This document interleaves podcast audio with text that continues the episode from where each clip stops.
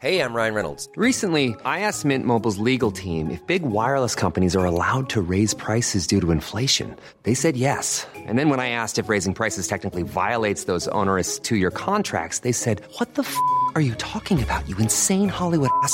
So to recap, we're cutting the price of Mint Unlimited from $30 a month to just $15 a month. Give it a try at mintmobile.com slash switch. $45 up front for three months plus taxes and fees. Promo for new customers for limited time. Unlimited more than 40 gigabytes per month. Slows. Full terms at mintmobile.com.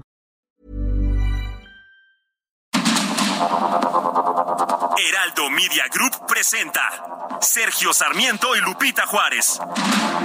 Información veraz y oportuna con un toque personal y humano.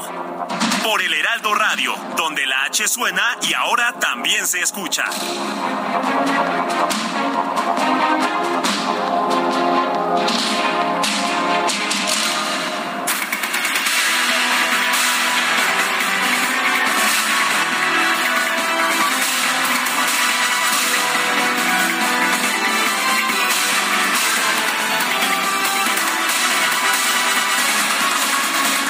Bueno, pues la buena es, como usted sabe, ya hay nueva secretaria de Educación Pública, Leticia Ramírez Amaya. La mala, la mala es que ya se ha presentado el plan de estudios de preescolar, primaria y secundaria para el ciclo 22-23 y este pues lo preparó la administración de Delfina Gómez, actual titular de la dependencia.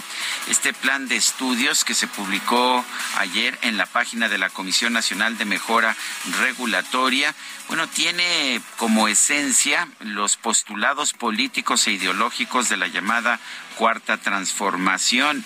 Déjeme leérselos a usted en este lenguaje burocrático que caracteriza al gobierno. Los siete ejes que circulan eh, son pensamiento crítico, interculturalidad crítica, igualdad de género, integración, vida saludable, artes y experiencias estéticas y apropiación de las culturas a través de la lectura y escritura. Sí, eso es lo que señala este plan. En otro punto dice lo siguiente, cuando las niñas y los niños empiezan a estudiar la modernidad y sus procesos históricos, científicos, productivos, tecnológicos, culturales y artísticos, en realidad están estudiando los procesos de colonización y sus dominios. Desde una perspectiva decolonial de la inclusión es imprescindible que los estudiantes sean conscientes de que viven en un mundo globalizado que no logra ser para todos.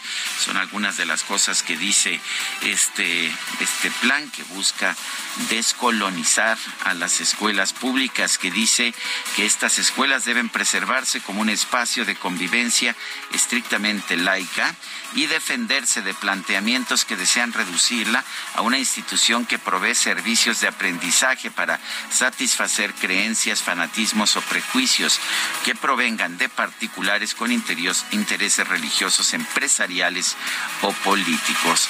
Esto es lo que señala esto es lo que señala el nuevo plan de estudios, que dicen que fue objeto de una consulta muy amplia pero pues que en realidad se escribió siguiendo los lineamientos ideológicos de la cuarta transformación. Son las siete de la mañana con tres minutos. Hoy es miércoles, miércoles 17 de agosto del 2022. Yo soy Sergio Sarmiento y quiero darle a usted la más cordial bienvenida a El Heraldo Radio. Lo invito a quedarse con nosotros. Aquí estará bien informado, por supuesto. También podrá pasar un rato agradable, ya que nos gusta darle el lado amable de la noticia siempre y cuando la noticia lo permita.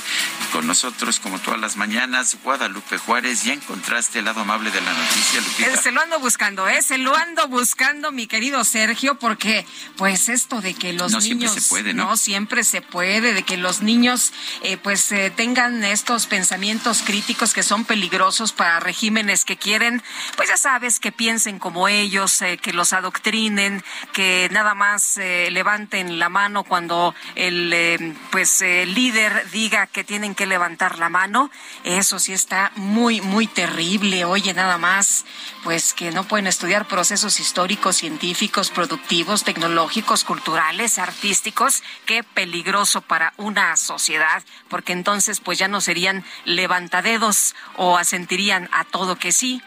Pero bueno, oye, me decía una profesora el día de ayer, dice, fíjate lo que son las cosas. Para que llegues a ser secretaria de educación, pues es muy sencillo. Necesitas una licenciatura, 12 años frente a grupo y ser amiga del presidente. Toma nota, ¿eh, Sergio? Esto es lo que se necesita para ser secretaria de educación pública. Los requisitos para ser docente Licenciatura en tu área, promedio, cursos extracurriculares, programa de movilidad académica, experiencia frente a grupo, cursos de habilidades y examen, requisitos para subir de rango, sueldo, maestría, doctorado, diplomados, especialidad, más cursos, talleres, años de servicio y exámenes. De ese tamaño están las diferencias si usted quiere ser docente o si quiere ser secretario de educación. Es, es más difícil ser maestra, ¿verdad? Es más difícil ser profesor, profesora.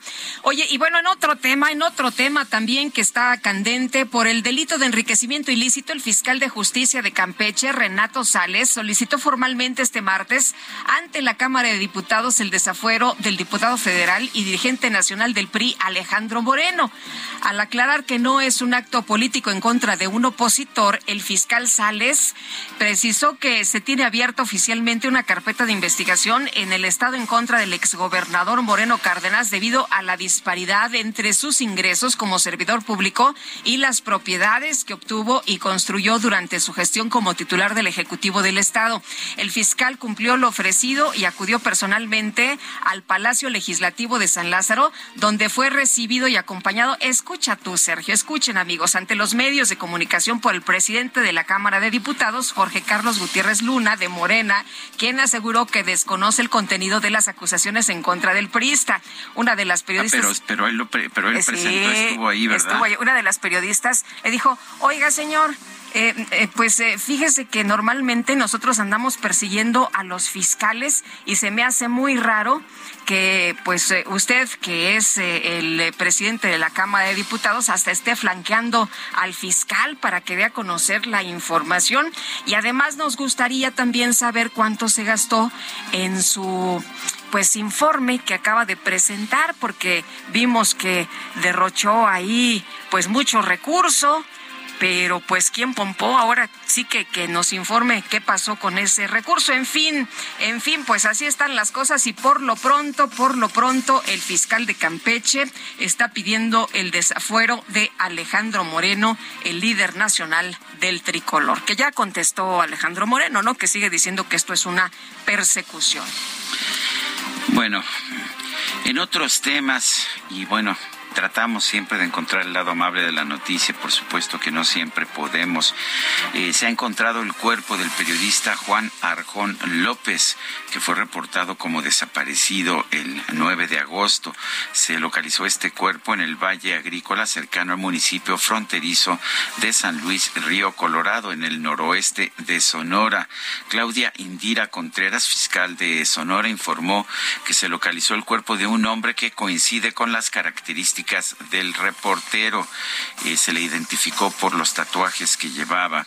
Periodistas, locutores y reporteros de San Luis Río Colorado denunciaron el fin de semana pasado a través de redes sociales la desaparición de Juan Arjón López, quien realizaba transmisiones a través del fanpage de Facebook que ¿Qué le temes? dejó de publicar el 2 de agosto y según la Fiscalía de Sonora se perdió contacto con él desde el 9 de agosto. Ayer se encontró su cuerpo finalmente. Son las 7 de la mañana con 8 minutos.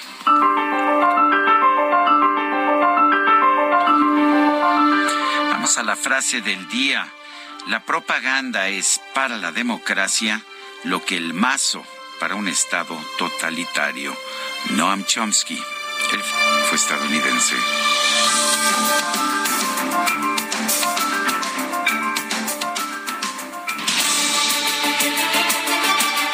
Vamos a las preguntas. Ya sabe usted que nos gusta preguntar. Ayer por la mañana hice la siguiente pregunta. ¿Está usted de acuerdo en el nombramiento de Leticia Ramírez Amaya como nueva secretaria de Educación? Sí, nos dijo el 5% de quienes respondieron no, 90.6%. ¿Quién sabe? 4.4%. Recibimos 5.964 participaciones. La que sigue, por favor. Ay, este queridísimo DJ que si no lo quisiera tanto ya me habría yo quejado públicamente de que siempre me está persiguiendo.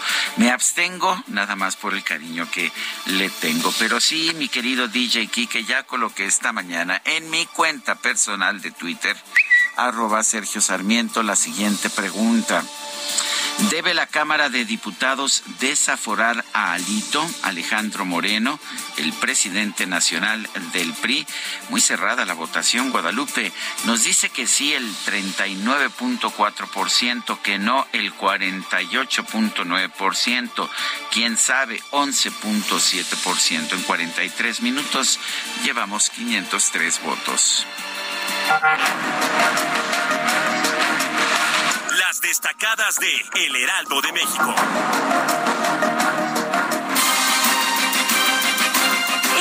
Nosotros aquí en la cabina Itzel González con las destacadas. Itzel, ¿cómo te va? Muy buenos días. Lupita, Sergio, queridos destacalovers, muy buenos días. Excelente mitad de semana. Ya vamos, ya vamos. Oye, me decían, ya llegué al miércoles, pero ¿a qué costo, eh? ¿A qué, costo? Así es. Hoy es día del médico veterinario zootecnista. Ah, pues muchas felicidades a todos. Un abrazo a todos los que se dedican a esta noble labor. Híjole, aquí somos clientes frecuentes. Son clientes frecuentes, ¿verdad? ¿Verdad? Híjole, esos no, esos no, esos salen más caros que ir al consultorio de no tienen la farmacia, el consultorio con farmacia, ¿cómo dicen? Adyacente. Adyacente, sí, sí, solamente cobra los. Oye, y además aquí ustedes son, este, muy perrunos y muy gatunos, entonces. yo creo que si hacemos, si juntamos como 10 de esta producción, yo creo que sí juntamos como 10 gatijos y perrijos. Sí, hombre, me está diciendo Angelina que le salvó el veterinario a su a su gatija y que está muy feliz porque ya estaba llorando llorando, llorando, Angelina. Ese ejemplo. A mí también no es cierto que es, falso, de toda falsedad, que yo sea completamente indiferente. Sí me gustan los perros y los gatos. Mira, por ejemplo, rostizados o de barbacoa. ¿Pasaste? Te pasaste, ¿no? Y en casa de Angelina son cinco, en casa de Carla son dos, acá somos dos. Híjole, no, no, no, sí, sí sumamos, sí, sí, sí sumamos gran cantidad. Yo, tengo unas plantitas que se portan muy bien. ¿Y las cuidas bien? Sí, más o menos. No se te han muerto? Eh, algunas. Híjole, no has pasado la prueba. Entonces, la primera prueba es cuidar la planta y así no se te muere, ya puedes tener el pececito. No voy a cuestionar las encuestas. No vas a cuestionar las encuestas, DJ Kike, híjole. Me dicen que alucino. Las plantitas. Las plantitas. y también, también aquí nuestra productora, este, ay, ay, ay, fanática de las plantas, la verdad. Sí, mi querido DJ Kike. Ya pusieron orden porque hay que trabajar mitad de semana. Ah, sí, ¿verdad? Que estamos en las destacadas. Estamos en las se destacadas, me había olvidado. Así que vámonos Felicidades a los veterinarios. Con la información y un abrazo a todos los veterinarios. Así empezó todo, ¿verdad? Con los veterinarios. Así empezó todo. Comenzamos con las destacadas del Heraldo de México. En primera plana, Guardia Nacional estrena grupo de élite contra crimen. Se trata de la Fuerza Especial de Reacción e Intervención integrada por 492 elementos especializados país. Investigaciones van Unidad de Inteligencia Financiera y Poder Judicial de la Federación contra lavado. Ambos organismos buscan mejorar las indagatorias sobre este acto ilícito. Ciudad de México, abasto de agua desigual, la distribución a alcaldías, demarcaciones con más población como Iztapalapa reciben 200 litros por persona. En Azcapotzalco son 502 estados, riesgo sin castigo. En Minas, 39 víctimas cada año. Pese a accidentes, las concesiones de las empresas extractoras se mantienen vigentes, indica informe de la Secretaría de Economía. Orbe, Joe Biden promulga histórico proyecto, firmó una ley de salud, impuestos y clima de 430 mil millones de dólares. Meta Qatar 2022 van a cuidar a fans. Guardia Nacional mandará a 10 elementos a la Copa del Mundo. Eso me parece una reverenda payasada. Vámonos también, ¿no? No, hombre. Ahí, ahí les vigilamos, ahí les ¿Qué echamos tal? ojito. Muy mal. Y finalmente, en mercados, reporte del IMCO acusa falta de transparencia. Solo 52% de los estados reportan compras públicas en la plataforma de información. Lupita, Sergio, amigos, hasta aquí las destacadas del Heraldo. Feliz miércoles. Gracias, Itzel. Muy buenos días. Son las 7 de la mañana con 14 minutos. Vamos a un resumen de la información más importante de este miércoles 17 de agosto de 2022. Fiscalía General de Campeche solicitó ante la Cámara de Diputados el comienzo de un juicio de procedencia para el desafuero del dirigente nacional del PRI, Alejandro Moreno, por presunto enriquecimiento ilícito, peculado y uso indebido de facultades, para que no hubiera ningún, eh, ningún malentendido, para que se supiera que esto tiene el apoyo de la mayoría morenista en la Cámara de Diputados.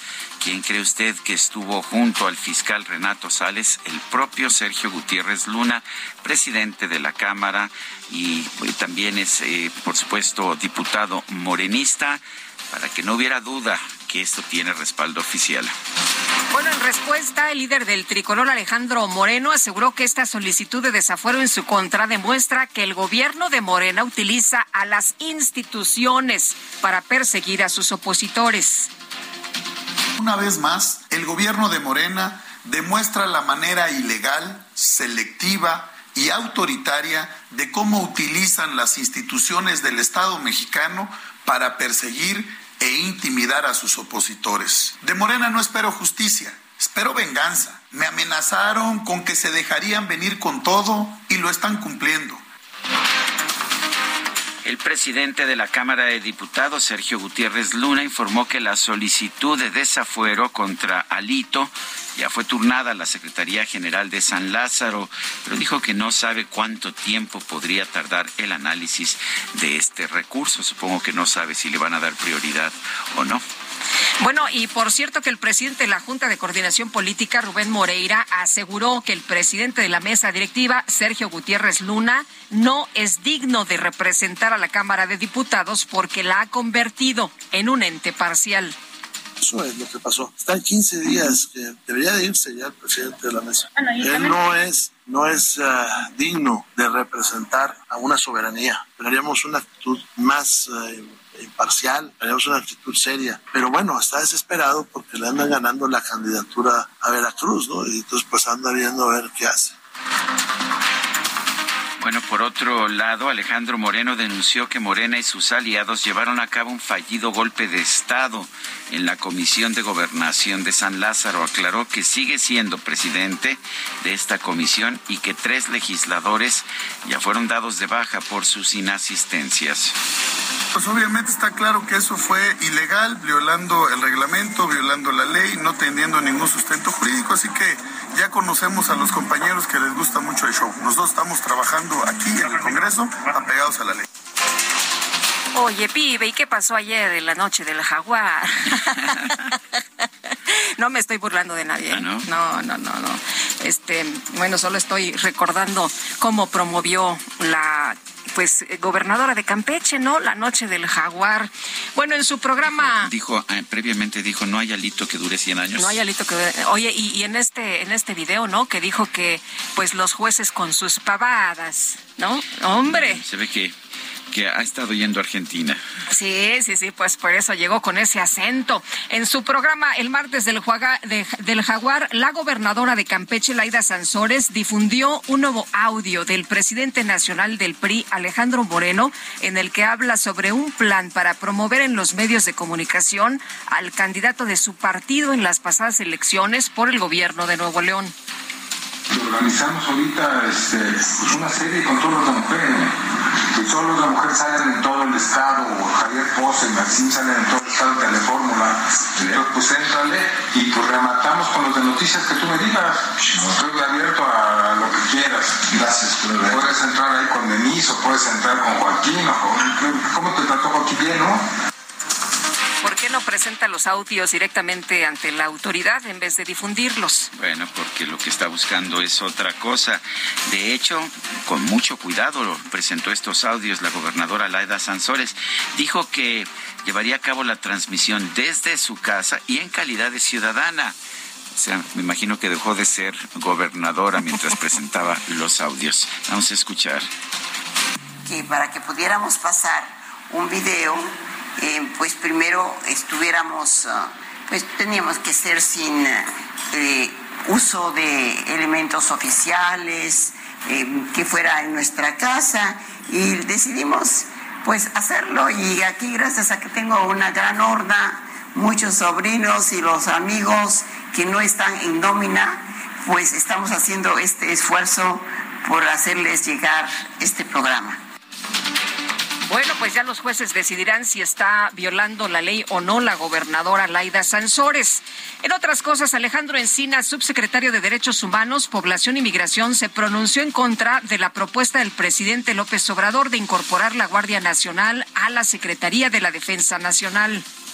Todavía no se pasa, habrá una discusión en este país eh, ya le, basta en el Congreso. ¿Qué parece que es lo adecuado a usted? Yo creo que nosotros debemos mantener el mandato constitucional. Este, lo digo siempre lo he sostenido públicamente respecto a que la ciudad pública es un asunto de la autoridad civil.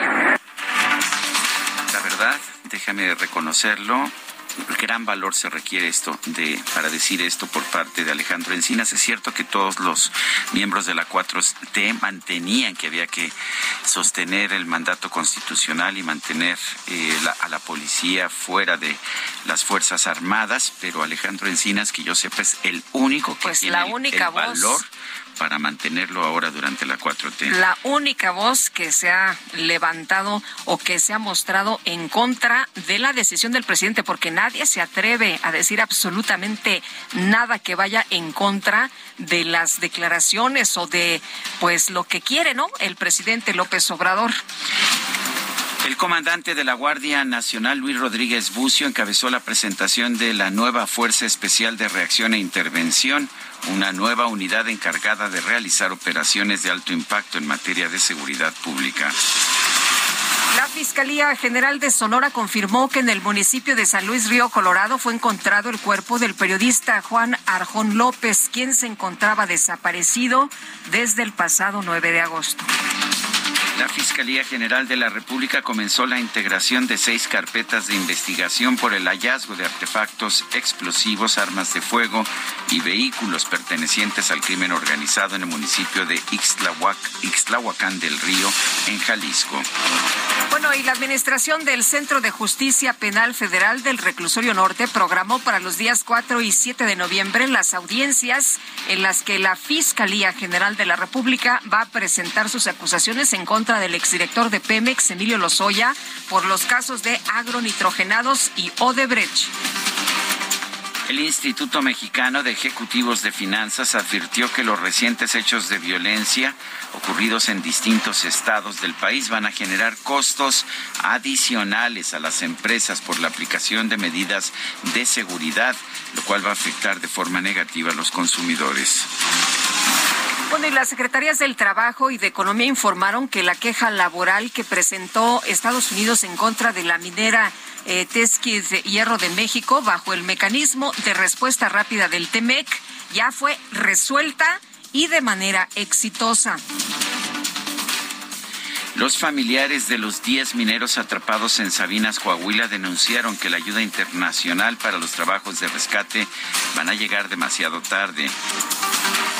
La empresa Alstom México informó que en septiembre va a comenzar la línea de fabricación de los vagones del tren Maya en su planta de Ciudad Sagún Hidalgo.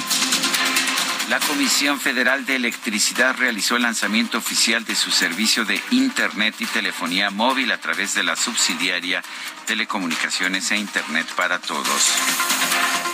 Y la un titular de la Secretaría de Educación Pública, Delfina Gómez, presentó este martes el nuevo plan de estudios para el nivel básico con el que se busca establecer un cambio de relación de la escuela con la comunidad.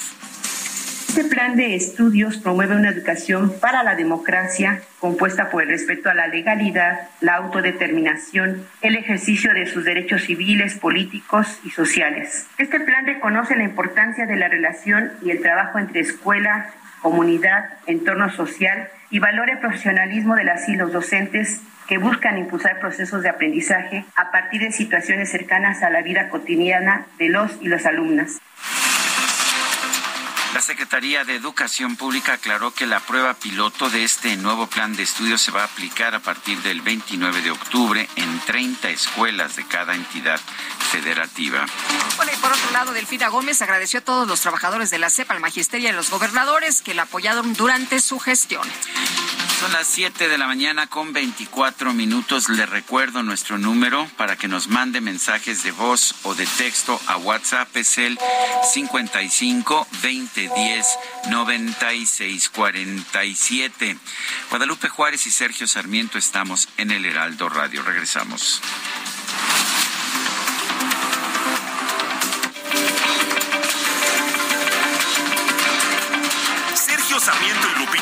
Quieren conocer tu opinión, tus comentarios o simplemente envía un saludo para ser más cálida esta mañana.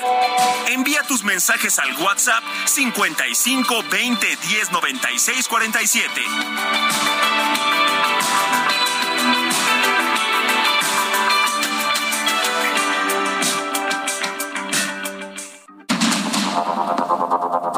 Continuamos con Sergio Sarmiento y Lupita Juárez por el Heraldo Radio.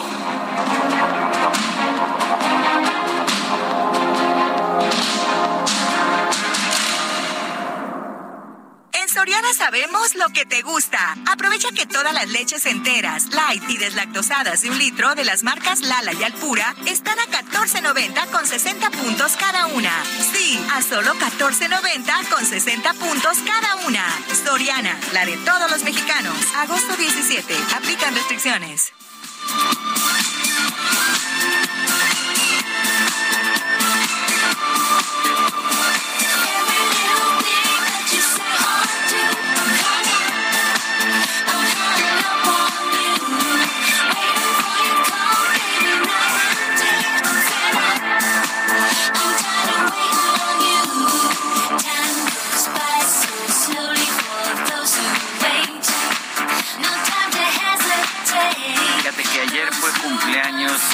Madonna Luis Chicone. ¿La reina? La reina. Nada más ni nada menos. Nació el 16 de agosto de 1958. Esto quiere decir, si no me salen mal las matemáticas, que ayer cumplió 64 años. Pero sigue rompiendo cartabones, sigue siendo la misma rebelde de siempre. Y me da mucho gusto que hoy, un día después de su cumpleaños, la estemos escuchando. ¿Te parece bien, Lupita? Me encanta la idea, Sergio, esta chava que pues muchos admiramos, muchas admiramos por esta fuerza que tiene, por, como tú dices, por romper esquemas y por luchar, por luchar siempre a favor de las mujeres. Bueno, y escuchemos entonces y disfrutemos la con música de Hang. Madonna. hung up, que quiere decir algo así como deprimido, o puede ser también, ah, puede ser crudo, puede ser también, bueno, cruda en su caso, eh, puede ser varias cosas. Esta expresión hung up, que es algo así como colgado, esa sería la traducción literal, significa varias cosas, pero usualmente significa estoy deprimido o estoy crudo. Es usual. ¿Cuál- cuál- la, la que usted eh, este, Le guste más. Sí, prefiera. Vámonos a los mensajes. Nos dice Oralia Bojica, señor Gatel, antes de poner su lengua a trabajar, ponga su cerebro a funcionar. Por negligencia médica, ¿cuántos muertos en el IMSS y cuántos en el ISTE? Por negligencia, ignorancia y falta de capacidad de las autoridades han muerto durante la pandemia. Por la inseguridad, ¿cuántos muertos hay diario, etcétera, etcétera? Cuando no se tiene acceso a ningún servicio médico y mucho menos dinero, ¿a dónde podemos acudir? ¿No que primero los pobres? Pues bueno, dice Verónica Aburto, ayer vi dos enormes espectaculares de Claudia Sheinbaum en Cuernavaca. Parece ser que están en varios estados, o sea que ya sabemos cuál es la sucesora. Bueno, pues no sé, porque yo también vi un, un enorme eh, un enorme espectacular de Marcelo Ebrard en Tijuana, Lupita. O sea que, ¿de dónde sale tanto dinero eh, para Yo no sé. Yo vi de Claudia frente al Palacio de los Deportes yendo hacia el aeropuerto, también que dice eh, eh, Claudia, es Claudia, ¿no? Es Claudia. Pues no sé, mira, les quieren hacer un favor, me imagino algunos que quieren quedar bien con ellos, o no sé de dónde estén sacando, pero este que de, de que hay por todas partes estos espectaculares, sí hay. Eh, López Gatel dice está atacando a las farmacias que tienen consultorio y cobran barato. Si me atiendo, ¿por qué en el seguro sí me atiendo porque en el seguro no hay doctores ni medicamentos. Espero que tome en cuenta mi comentario. Mariana de Nuevo León. Y nos dice otra persona, me llamaron que tengo un préstamo hasta de 50 mil pesos del Banco del Bienestar, que marque uno, dice la grabadora. Sé que es mentira, no caigan, no nos da su nombre, pero tiene toda la razón. Así no le van a ofrecer un préstamo del Banco del Bienestar, se lo puedo asegurar. Son las 7 de la mañana con 34 minutos. Lo mejor de México está en Soriana. Lleva el durazno Prisco a 29.80 el kilo o el tomate guaje a 11.80 el kilo. Y además, 20% de descuento en todas las manzanas a granel. Sí, 20%. Martes y miércoles del campo de Soriana. Solo 16 y 17 de agosto. Aplican restricciones. Por cuarta ocasión, diputados de Morena del Partido del Trabajo y del Partido Verde Ecologista no asistieron a la reunión de trabajo de la Comisión de Gobernación y Población convocada por Alejandro Moreno. Jorge Almaquio nos tiene el reporte. Adelante, Jorge. Gracias, Sergio Lupita, amigos. Así es, una vez más le hicieron el vacío al diputado federal del Partido Revolucionario Institucional en esta en esta reunión de trabajo de la Comisión de Gobernación y Población eh, de Alejandro Moreno Cárdenas. Tras cancelar la quinta sesión ordinaria, el dirigente nacional priista indicó que continuará siendo el titular de dicha comisión y que no procede la remoción a capricho que llevaron a cabo los secretarios de Morena la semana pasada en esta misma reunión que convocaron estos integrantes de la mayoría en San Lázaro. Así lo comentó. Escuchemos. Mi lugar al frente de la Comisión de Gobernación y Población no está sujeto a interpretación, mucho menos a caprichos o a la conveniencia de otras fuerzas políticas. Estamos firmes, nos asiste la ley, seguiremos cumpliendo patrióticamente con las responsabilidades como diputado federal, como presidente de la comisión y como integrantes de esta Comisión de Gobernación y Población Moreno Cárdenas indicó, Sergio Lupita, amigos, que también que la quinta sesión ordinaria que efectuaron los integrantes de Morena la semana pasada, pues no, no tiene ninguna validez legal. Así lo dijo. Quiero señalar firmemente que la supuesta reunión ordinaria del pasado 10 de agosto claramente es absolutamente irregular, ilegal y por cualquier efecto que quisieran tener es totalmente inexistente, ilegal y no tiene ninguna validez. Resaltó que todo es parte de un espectáculo que está realizando por parte de la mayoría en la Cámara de Diputados. Argumentó además que desde el inicio de la sexagésima quinta legislatura, el total de los grupos parlamentarios acordó la integración de las comisiones ordinarias, siendo su duración para toda la legislatura como lo marca la norma. Aclaró que, pues, ante las faltas que se han registrado, ya tres legisladores eh, ya fueron dados de baja y al menos otros 20 ausentes podrían sufrir el mismo destino automáticamente como lo marcan las reglas. De esta manera, bueno, la cuarta ocasión en que le hacen el vacío a esta convocatoria de la Comisión de Gobernación en la Cámara de Diputados. Sergio Lupita, amigos, el reporte que les tengo. Jorge Almaquio, muchas gracias. Buen día, hasta luego. Bueno, pues ya tenemos dos comisiones de gobernación, la que preside Alejandro Moreno y pues la que se hizo aparte y que expulsó Alejandro Moreno. Sí, que, que dice Alejandro Moreno, bueno, pues esta no es válida, ¿no? Porque eh, todavía no se vota en el Pleno. Y el fiscal general del Estado de Campeche, Renato Sales, presentó ante la Cámara de Diputados una solicitud de desafuero en contra del presidente del PRI, Alejandro Moreno, por el delito de enriquecimiento ilícito durante su gestión como gobernador de la entidad. Elia Castillo, cuéntanos, ¿qué tal? Muy buenos días. Muy buenos días, Pepita Sergio, los saludo, los saludo con mucho gusto a ustedes el auditorio. Aquí es ayer en una inusual conferencia de prensa en el Palacio de San Lázaro, acompañado del presidente de la mesa directiva de la Cámara de Diputados, Sergio Gutiérrez Luna, el fiscal de Campeche, Renato Sales Heredia.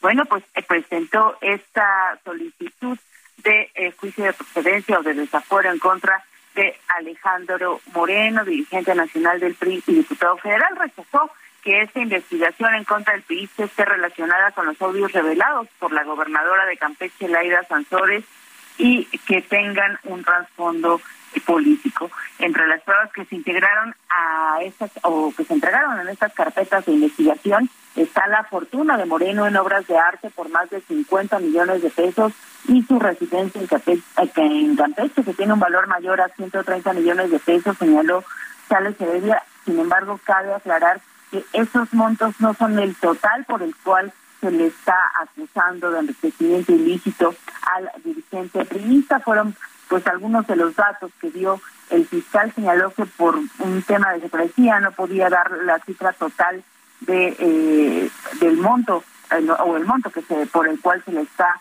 acusando de este delito. El, fiscal detalló que el eh, tiene diversas propiedades en México y en el extranjero que también se están analizando y sin, mar, eh, sin dar más detalles, pues el fiscal afirmó que estas eh, pruebas son consistentes y, y pues confían en que la Cámara de Diputados pues apruebe este esta solicitud de desafuero. Por eso hacemos parte de lo que comentó ayer en esta conferencia de prensa. La carpeta de investigación no tiene nada que ver con los audios, tiene que ver con una investigación del Ministerio Público vinculada justamente con el delito que acaba de mencionar el ciudadano diputado, enriquecimiento ilícito. ¿En qué consiste este tipo penal? En la desproporción entre los ingresos que devenga el servidor público en tanto tal, sus distintos cargos y las propiedades de las que se ostenta como dueño las propiedades que se encuentran a su nombre. En el caso del enriquecimiento ilícito, como en el caso de operaciones con recursos de procedencia ilícita, se conoce lo que se denomina inversión de la carga de la prueba. Quien tiene que demostrar que legalmente posee y adquirió estos bienes es la persona imputada. Sergio Lupita, les comento que eh, el dirigente apelista Alejandro Moreno respondió minutos después a esta solicitud de declaratoria de procedencia, acusó del uso de al gobierno de Morena del uso de las instituciones y advirtió que no lo van a doblegar ni conseguirán que los diputados priistas aprueben las reformas constitucionales que quiere el presidente Andrés Manuel López Obrador. Aseguró que pues de Morena no espera justicia, espera venganza Mm, pues refirió que lo amenazaron con que dejaría, se dejarían venir con todo y lo están cumpliendo. Esto fue lo que dijo Alejandro Moreno. Les comento que esta denuncia pues tiene que ver y corresponde al tiempo que eh, permaneció Alejandro Moreno como gobernador de Campeche de septiembre de 2015 a junio de 2019 y entre la fortuna eh, en obras de arte que posee de acuerdo al fiscal, bueno, pues están cuadros de Fernando Andeachi y de Rodrigo de la Sierra.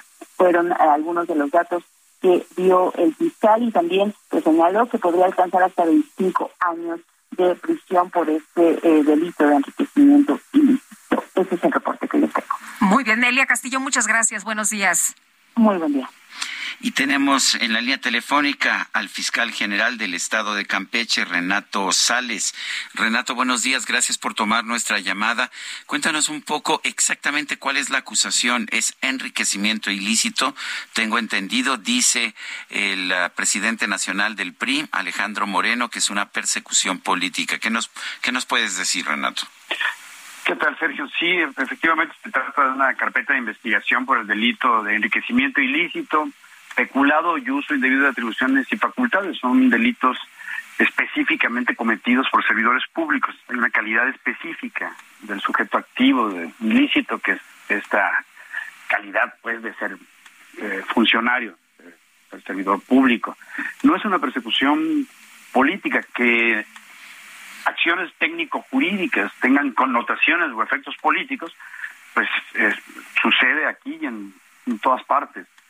No está motivado o impulsado por una determinación política, sino por una investigación de tipo criminal, de tipo penal, eh, avalada por dictámenes periciales, eh, con documentales, con pruebas suficientes como para estimar acreditado el cuerpo del delito y la probable responsabilidad. Es lo que prosigue para poder actuar penalmente, retirar el obstáculo procesal que se conoce como fuere del que gozan ciertos servidores públicos, entre otros los diputados, los senadores, que se encuentra contemplado en el artículo 111, 110 de nuestra Constitución.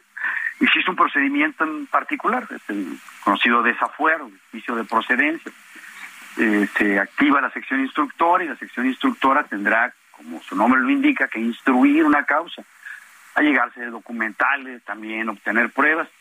También hay que decir que existe otra carpeta de investigación en la Fiscalía General de la República por defraudación fiscal y por operaciones con recursos de procedencia ilícita.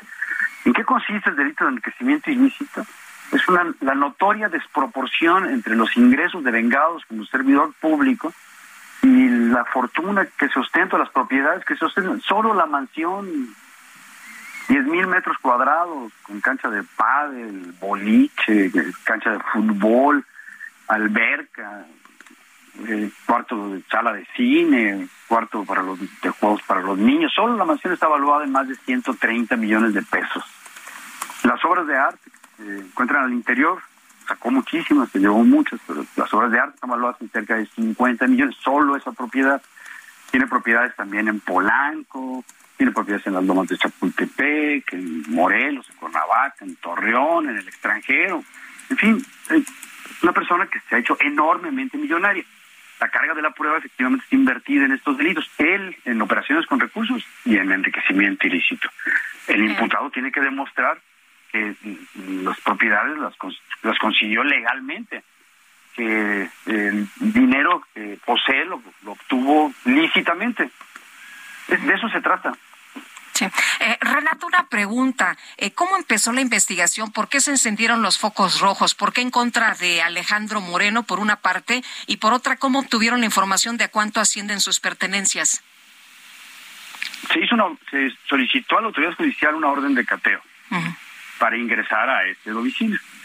Eh, pidió colaboración a la Fiscalía General de la República en peritos evaluadores, estructuristas, pues para ver con qué se había construido esta mansión, eh, cuáles eran los materiales, no es lo mismo construir con basalto que construir con mármol de Carrara, ¿verdad? Bueno, pues entonces se pidió eh, la evaluación técnico pericial de la mansión, te digo, asciende y por lo bajo, ¿eh? asciende a, a 130 millones de pesos, solo esta solo la residencia. Tiene muchas otras. Bueno, todo está, algunas están eh, efectivamente declaradas. Nada más que si el metro cuadrado en Lomas del Castillo cuesta entre 2.500 y 5.000 pesos y se compra, él compra a 19 centavos o a 5 centavos, pues entonces pues el sueldo se alcanza, ¿no? Pero ¿cómo empezó la investigación? ¿Por qué se encendieron los focos rojos? ¿Por qué no se está investigando a otro a otro político y se está investigando a Alejandro Moreno? ¿Qué fue lo que ¿Por, qué, se inició la investigación? Sí. Porque porque es, es un acto emblemático en contra de la corrupción. Esta persona es especialmente corrupta. Eso y no, no, no se ha investigado desde el inicio de esa administración, también desde antes. Ya existían investigaciones en la Fiscalía General de la República, él va por todas partes diciendo que se propuso un ejercicio, también hay que decir que ese nuevo ejercicio es absolutamente revisable, es absolutamente impugnable y revisable, porque hay muchos datos que apuntan, insisto, a una fortuna ilícitamente obtenida. De eso se trata. Renato, además de las propiedades a su nombre, tengo entendido que están sumándole propiedades de sus familiares. Dicen que él es eh, o que estas familiares son prestanombres. ¿Cómo pueden probar que son prestanombres? Bueno, en la mansión, en la casa, resulta que son varios lotes.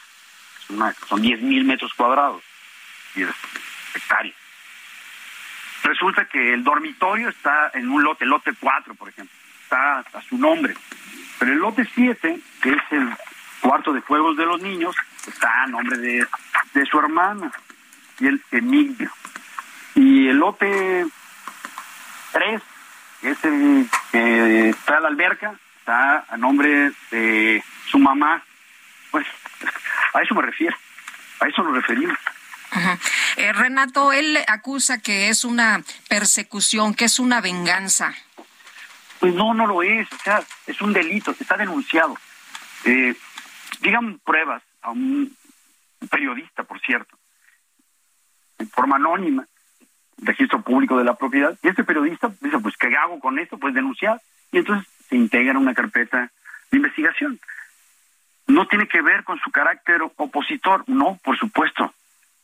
Insisto, que decisiones técnico-jurídicas, actos eh, de investigación tengan efectos políticos, pues entendido la política en su lato sensu y entendido el Estado en su lato sensu, pues el monopolio legítimo de la violencia lo tiene justamente desde la definición de Max Weber el Estado. Y el derecho penal, aunque sea acotado por la norma constitucionalmente regulado y limitado, pues viene a ser violencia. Renato Sales, fiscal general del Estado de Campeche, gracias por esta conversación. Con mucho gusto, Sergio, Lupita. Gracias, hasta luego, buenos días. Son las siete con cuarenta y nueve. En Soriana encuentras la mayor calidad. Lleva pollo entero fresco a 38.90 el kilo. Sí, a solo 38.90 el kilo. O la milanesa de res pulpa blanca a 158 pesos el kilo. Sí, a solo 158 pesos el kilo. Soriana, la de todos los mexicanos. Agosto 17. Aplican restricciones. Continuamos con la información. Estamos muy pendientes. Justamente el día de hoy se cumplen ya dos semanas de esta tragedia ya en una mina de Sabinas, Coahuila, donde están 10 mineros atrapados, continúan atrapados. Y este martes el gobierno federal y la Coordinación Nacional de Protección Civil anunciaron la implementación del plan, eh, pues eh, diferente a lo que se estaba haciendo para tratar de salvar a estas personas. Cristina Auerbach es activista, defensora de derechos humanos y Cristina, de nueva cuenta, gracias por platicar con nosotros. ¿Cómo ves tú que, eh, pues, en un primer momento no se aceptó la, pues, eh, participación o el apoyo de equipos de otros países y que ahora sí se esté aceptando? Es eh, importante en estos momentos. Lo relevante es que todo mundo trate de ayudar para rescatar a los mineros. Hola, muy buenos días. Buenos días. Por comunicarse, Lupita Sergio. Pues mira, a nosotros nos parece que obviamente no se esperaba que sus cosas se volvieran a inundar, obvio, obviamente, ¿no? Se habían puesto todos los bombas que se necesitaba, se había eh, achicado casi todo el agua, faltaba desasolvar, porque ya lo que queda al fondo pues es lodo, ¿no? Y entró de nuevo agua. A mí me parece muy adecuado el este procedimiento que están proponiendo, que ya lo hemos visto en otras minas en un caso de conchos, usted recordará que se utilizó una espuma para aislar una parte de la mina y poder trabajar en esa en esa área para evitar que pasara el gas. Ahora lo que van a hacer es poner una, una pared para evitar que pase el agua y poder aislar eh, el pozo para poder trabajar en el área donde están los mineros. El tema es que en la mina vieja, este minado viejo, toda la superficie, toda, digo, toda la parte de abajo de la tierra, toda, que abarca todo el pueblo de Australia, va desde Sabinas, Pasos, Agujita, Cluete, Nueva Rosita, toda esa área es una que ya caminada. Entonces, estamos hablando de eh, eh, donde están haciendo estos pozos de carbón, estas, estas formas de extraer las migajas, yo eh, lo imagino como cuando hay una mesa de comer y hay un gran banquete, Y después mi abuelita tenía una un recogedor muy pequeño con un cepillito para recoger las migas. Y pasaba con su recogedor y su cepillito. Eso es lo que están haciendo estos, este tipo de pozos de carbón. Y por eso son tan peligrosos. Porque todo lo que está abajo, todo lo que tienen al lado, todo lo que tienen alrededor, eh, son cuevas, digamos, túneles abajo de la tierra, de la superficie donde estás parado, son túneles que tienen agua, en este caso tienen agua. En rancheras el año pasado pasa lo mismo, paró con una mina vieja. Eh, pero pasa que tocan también con bolsas de gas.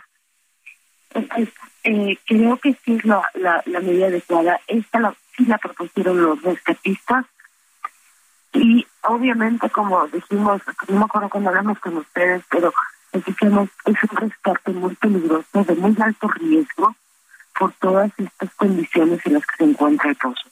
¿Hay alguna posibilidad realmente, Cristina, de que estén vivos los mineros? Yo no la creo, pero la creo, de hecho ya casi no se está hablando en esos términos, ¿no? Yo no lo creo porque eh, el agua entra con tal fuerza, con una fuerza increíble, increíble. Es como cuando ustedes ven, cuando se inundan las ciudades, ¿no? pues no es que vaya subiendo a nivel poco a poco, es que hay partes donde eh, hay las bajadas, que son unas torrentes de agua muy impresionantes. Bueno, así imagínenselo adentro, pero además con lodo, con carbón, con tierra, y va arrancando la estructura de la mina, va arrastrando las carretillas, va arrastrando a las personas. Las personas que sobrevivieron se encontraban muy cerca de, una, de uno de los pozos por donde salieron y fue la, eh, la misma fuerza del agua la que los empujó hacia arriba, ¿no? Estamos hablando de, de condiciones brutales. La única persona que yo he conocido que sobrevivió a una inundación de un pozo, Plutarco, es una persona muy pequeña, muy delgadito, y esa mina, digamos, tenía dos niveles. Y él se subió al nivel de, de al, primer nivel, hacia arriba, subió. Sí. Y se le hizo un pequeño hueco y ahí se quedó.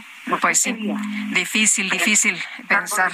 Como, Pues sí. Muy bien, Cristina, muchas gracias por platicar con nosotros. Muy buenos días. Vamos a una pausa y regresamos.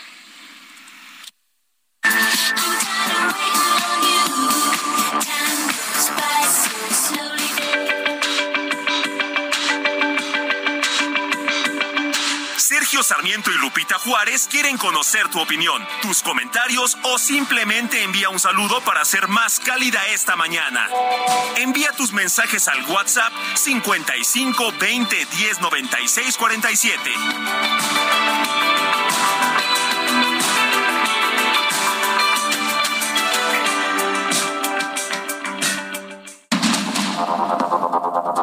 Continuamos con Sergio Sarmiento y Lupita Juárez por el Heraldo Radio.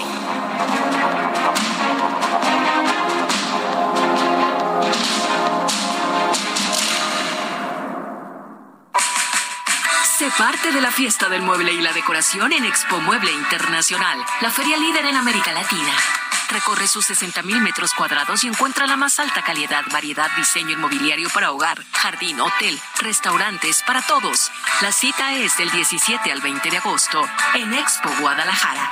Regístrate sin costo en www.expomuebleinternacional.com.mx. Guadalajara, moda en mueble.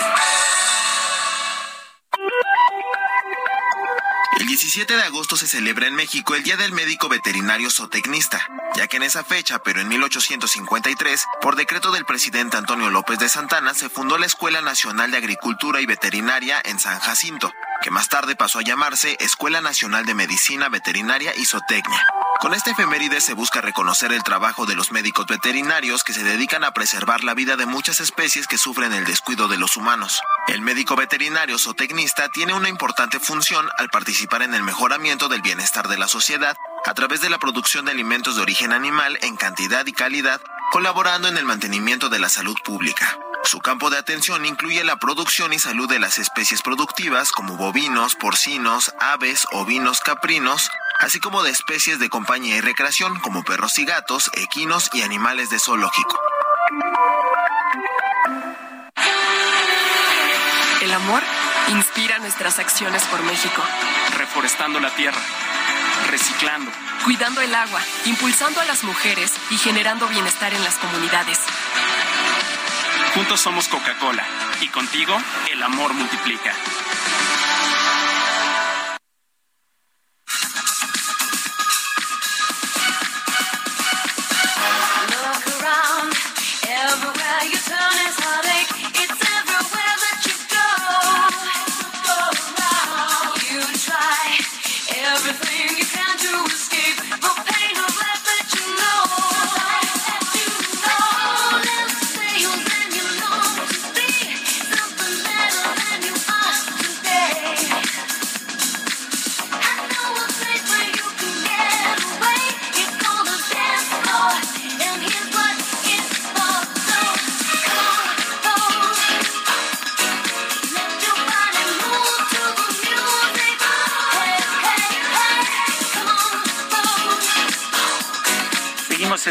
Música interpretada por Madonna. Ayer fue su cumpleaños. Esto se llama Vogue. Es de sus últimas canciones también.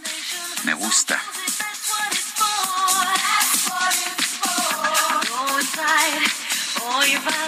Oye, qué bien. Yo quiero enviar un saludo al licenciado Gustavo Ruano, que conocí hace muchos años en Televisa. Yo era chavita, era niña, cuñado de Lourdes Guerrero. ¿Te acuerdas de Lourdes Guerrero? la gran, extraordinaria Lourdes Guerrero. El, bueno, pues era su cuñado y Gustavo Ruano, el licenciado Ruano, me regaló mi primer disco de Madonna. Así que imagínate cómo lo recuerdo con mucho gusto y con mucho cariño. Bueno, nos dice una persona al auditorio, un gusto escucharlos. ¿Por qué cuando el presidente echa culpas a los conservadores y a los periodistas, según él, por hacer las cosas más grandes de lo que son en la inseguridad, por qué nadie de las mañaneras le dice de frente que es culpa de él por su política de abrazos, no balazos? Por eso los delincuentes hacen lo que quieren. A otros presidentes los increpaban y a este no hay quien le diga nada.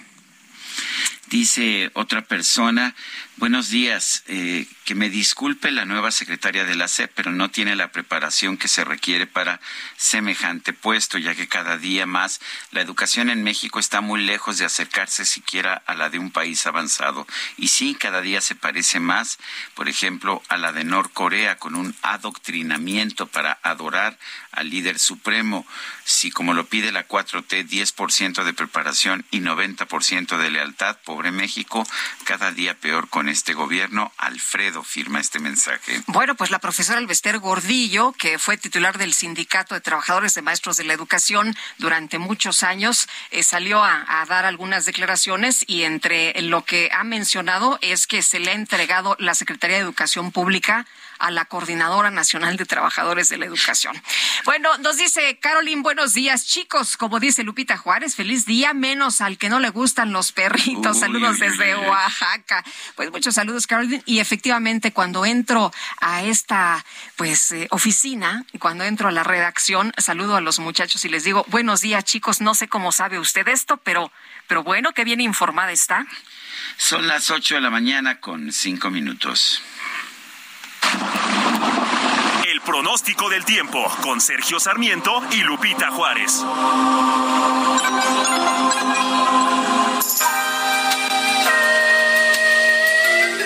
Elizabeth Ramos, meteoróloga del Servicio Meteorológico Nacional de la Conagua. Adelante, buenos días. Gracias, Sergio. Igualmente, muy buenos días a ti, a Lupita, al amable auditorio. Pues varios sistemas afectan el territorio nacional. Empezamos con el monzón mexicano sobre el noroeste del país, que en interacción con una baja presión ocasionarán lluvias muy fuertes a puntuales intensas en Sonora, Chihuahua, Durango y Sinaloa, así como puntuales fuertes en la península de Baja California. Mucha precaución, ya que estas lluvias podrían originar incremento en los niveles de ríos y arroyos, inundaciones y deslaves en zonas bajas.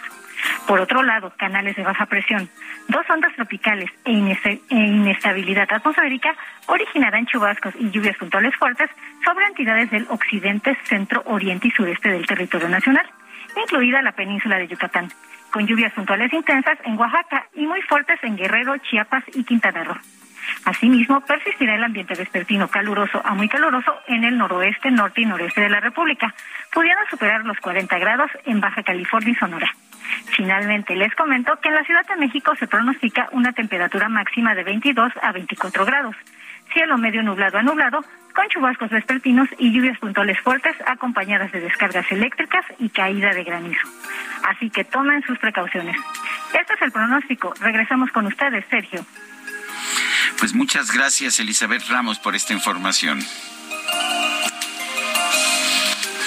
Son las ocho, las ocho de la mañana con siete minutos. Y la Coordinadora Nacional de Protección Civil, Laura Velázquez, confirmó que comenzaron los estudios geofísicos en la mina del Pinabete y Conchas para continuar las labores de rescate de los diez mineros atrapados.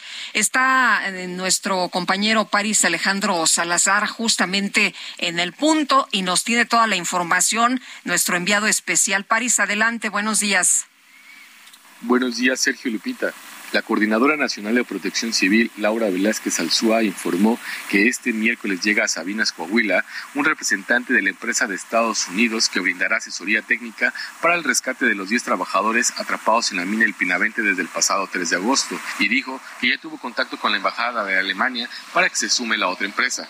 Mañana viene la empresa de Estados Unidos, yo ya hablé con el embajador de Alemania acercando la información estamos contentos porque nos hicieron comentarios de que pidiéramos opinión de unos ingenieros eh, muy especializados en México, son justos nuestros de asesores.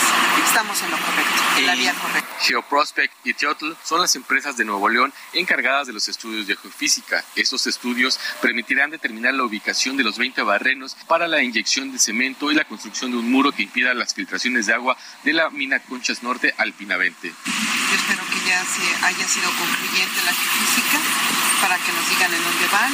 Ya hablamos con la cementera que nos va a traer no sé qué cantidad tan importante de cemento y algunos otros aditamentos.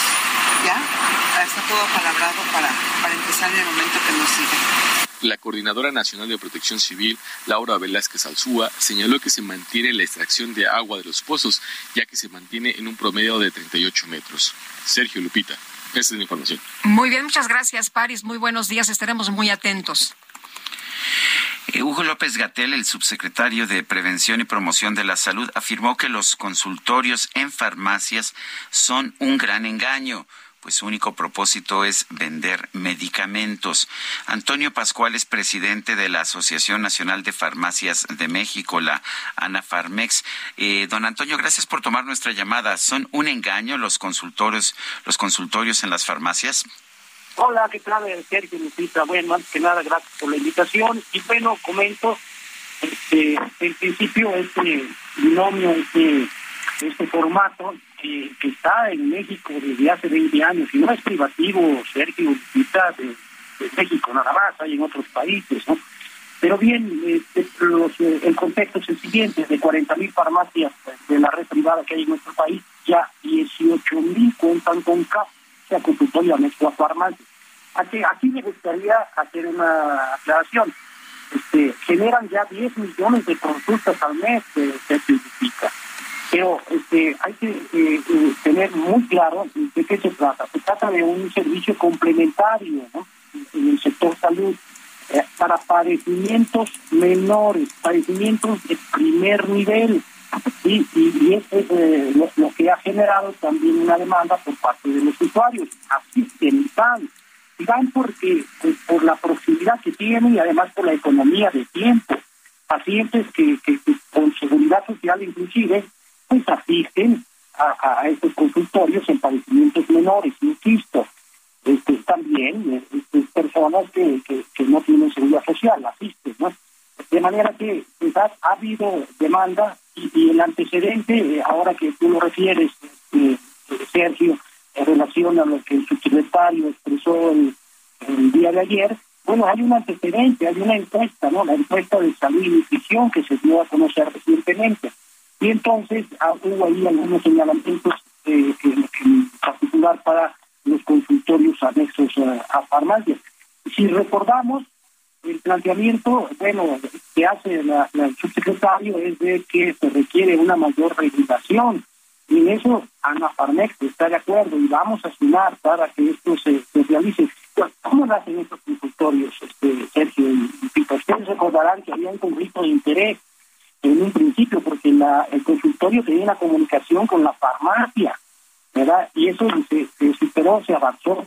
Se avanzó también en que la sala de espera eh, tenía que tener ciertas condiciones, que, había que tener también en el interior una sala privada para la revisión y además un expediente clínico. Pero todo esto es perfectible, este, de manera que se puede avanzar para tener una, una mayor pues, calidad en el servicio. Este, eh, Antonio, pero esto que dice de, de cancelar los los eh, con, los consultorios porque no atienden eh, pues eh, malestares más graves como diabetes u otros padecimientos, ¿cómo lo ven ustedes? Bueno, en principio yo creo que aquí eh, Parmet va a publicar un protocolo post-COVID, como lo hicimos en la pandemia, ¿eh? en el sentido de que, bueno, pues eh, la población de, tiene que tener pues, claridad y también los consultorios. Nacen como un, una acción complementaria, es para atender padecimientos menores, de manera que un padecimiento crónico degenerativo de segundo y tercer nivel tienen que ser canalizados a la atención médica correspondiente. Y el propio secretario ayer mismo señalaba de que, pues, como todavía no se tiene, no se tiene una cobertura universal en nuestro país, que se está trabajando en ello y que, y que, bueno, es una, eh, un, buen propósito, este, no, no, sería viable este, cancelar estos este servicios de manera que pues está dando también este, razón de ser desde los consultorios y además de que viene pues una un, reforzamiento regulatorio, una mejora regulatoria para los consultorios, en lo que estamos de acuerdo, ¿eh? pero la población debe tener muy claro de que se trata de padecimientos padecimientos menores, ¿no? Y es por eso que ha habido esta demanda, esta demanda no lo prueba, es decir, 10 millones de consultas al mes, bueno, pues eh, es un referente, ¿no? El, de hecho, ha venido ampliándose ¿no? el, el número de consultas en, en, farmacias. Esto me señala que hay una necesidad. Conozco mucha gente que tiene seguro social, pero que prefiere ir a las farmacias porque ahí la atienden de inmediato. En el seguro social tiene que esperar horas para que la atiendan o, o tiene que sacar una cita para después de varios meses. Tienes razón, este justamente es la economía de tiempo y por la proximidad es práctico, es decir, en, padecimientos menores la población asiste. Y, fíjate que a propósito hay un fenómeno que se está presentando, que ahora que tú me señalas que ha, ha crecido esta demanda, pues justamente la pandemia nos ha generado una mayor sensibilidad para los padecimientos. Por ejemplo, en vías respiratorias. Antes una simple gripa o algún padecimiento de vías respiratorias, pues la población eh, se automedicaba, no había tanta tanta preocupación. Ahora no es así, ¿eh? Ahora se ha sensibilizado y acude al médico. Y en ese sentido, pues también van a los consultorios anexos a farmacias. Yo creo que si es posible este, eh, compartir con su importante audiencia, Sergio y Lupita, más adelante vamos a dar a conocer un protocolo, un protocolo por COVID, pero que va a ser permanente, en donde, bueno, pues básicamente pues, tiene que hacer énfasis en la observancia del marco regulatorio vigente, apoyar también la mejora regulatoria que viene por parte de COFEPRIS, pero también deslindar para que la población pues esté enterada de que es un, eh, son males menores de, atención de primer nivel, no, no de segundo y tercer nivel, y bueno, y, una, y algo que es muy importante, ya lo que señaló es necesario tener capacitación y actualización permanente a los médicos que operan en el caso. Fíjate, Sergio Lupita, que a propósito de los recursos humanos de los profesionales que van a las farmacias, bueno, gran parte de ellos trabajan en el sector salud, ¿eh? Y van con una segunda oportunidad de trabajo, otro trabajo, pues, complementario. Este, de manera que bueno, son médicos que también tienen ética y tienen, este, bueno, pues una práctica profesional de manera que pues, es perfectible el modelo Sergio y y en eso estamos de acuerdo. Claro. Oye, ¿y, por qué son tan solicitados estos consultorios? Porque no está resuelto el acceso a la salud, ¿no? Eh, eh, seguramente si todo el mundo tuviera acceso rápido, oportuno, fácil a, pues los servicios de salud que brindan el, el propio gobierno, eh, pues seguramente que no habría tanta demanda en estos consultorios. Tiene razón, eh, Lupita, el propio subsecretario lo señaló ayer con el antecedente de la, de la encuesta, ¿eh? encuesta de salud y eh, es, la razón de. Que todavía no se tiene cobertura. Está trabajando en ellos, qué bueno. bueno ah, eh, Antonio, no, no sé si tengas un, no sé si tengas una bocina o algo que esté sintonizada eh, a nuestro programa, porque estamos teniendo, se nos está viciando el audio. Pues no, no, no. No, entonces. A ver, ahí ya te escuchamos mejor. Bien, correcto. Sí, adelante, sí. Y me cambié de posición. Bueno, entonces, pues, eh, la verdad es que la demanda que ha habido, el propio subsecretario reitera, lo señalaba, es decir, no se dan las condiciones de cobertura de salud en nuestro país. Por lo tanto, esta, eh, este servicio es complementario, de ninguna manera se compite con el, programa o el sector de salud o el, propósito que tiene esta reforma, no, sino que sumar esfuerzos y nos debemos a, a corresponsabilidades. Entonces, la población asiste a estos consultorios anexos a farmacias, reitero, por pues, por la proximidad y por la economía de tiempo y porque son males menores que se bueno, pues yo quiero agradecerte, Antonio Pascual, presidente de la Asociación Nacional de Farmacias de México, la ANAFARMEX, el haber conversado con nosotros. Como siempre, Sergio, y si nos permiten compartir el protocolo que vamos a dar a conocer más adelante, con mucho siempre, Sergio Gracias, claro que sí, con mucho gusto. Muy buenos días. Oye, nos escribe una persona al auditorio y dice, en el IMSS es difícil tener una cita, la tienes que hacer con semanas, días o meses de anticipación y si quieres ir a urgencia siempre está a reventar, es lo que nos dice. Bueno, y vamos a platicar también esta mañana con Francisco Moreno, médico internista, infectólogo, director de la línea de servicio de medicina interna del Centro Médico ABC, a quien saludamos con mucho gusto como siempre. Doctor, ¿cómo estás? Buenos días. Buenos días, Sergio. Buenos días, Lupita. Un gusto estar con ustedes. Oye, pues eh, veíamos un, tuit que, que, publicaste hace unas horas en el que hablabas de la emergencia por esta, eh, pues este nuevo padecimiento, esta viruela del mono, y decías tú que la COFEPRIS no ha autorizado la comercialización de reactivos para realizar las pruebas diagnósticas. Y esto, la verdad, nos parece muy grave, Paco. ¿De qué se trata? ¿Por qué la COFEPRIS, eh, en vez de agilizar las cosas, pues pareciera que atora las cosas cuando, pues es de, interés inmediato, pues saber qué es lo que ocurre, ¿no? Cómo estamos en esta situación, además de un problema tan grave como la viruela del mono, que cada vez tiene más casos. Así es, fíjate que para controlar la viruela del mono, sobre todo en la fase inicial, es muy importante identificar temprano a los pacientes para aislarlos y que no tengan contacto con otras personas y que se puedan contagiar. La única forma de lograr esto es haciendo pruebas diagnósticas y muchos laboratorios eh, ya tienen montada la técnica, pero necesitan de estos reactivos que evidentemente son reactivos que vienen eh, de fuera y necesitan la autorización para su uso para que puedan establecer el diagnóstico. En este momento solamente el INDRE y eh, la Clínica Condesa son los que están realizando las pruebas diagnósticas. No se van a dar abasto, entonces pierdes la oportunidad inicial de la detección de estos pacientes y la enfermedad se va a empezar a dispersar en otros grupos de personas y entonces ya no hay contención, ya entonces tendrías que empezar a buscar una segunda opción que sería la vacuna, que por cierto, tampoco hay ningún indicio que México esté buscando una vacuna que está muy peleada en el mundo, eh, en donde si no te formas, pues nunca la vas a comprar. Y bueno, pues lo tercero que pasa es que pues que se salve el que se tenga que salvar, que se enferme el que se tenga que enfermar y que pase lo que tenga que pasar, como sucedió con COVID-19. Eh, Francisco, ¿es, ¿es una amenaza tan grave esta, esta, pues esta viruela símica como, como algunos están planteando?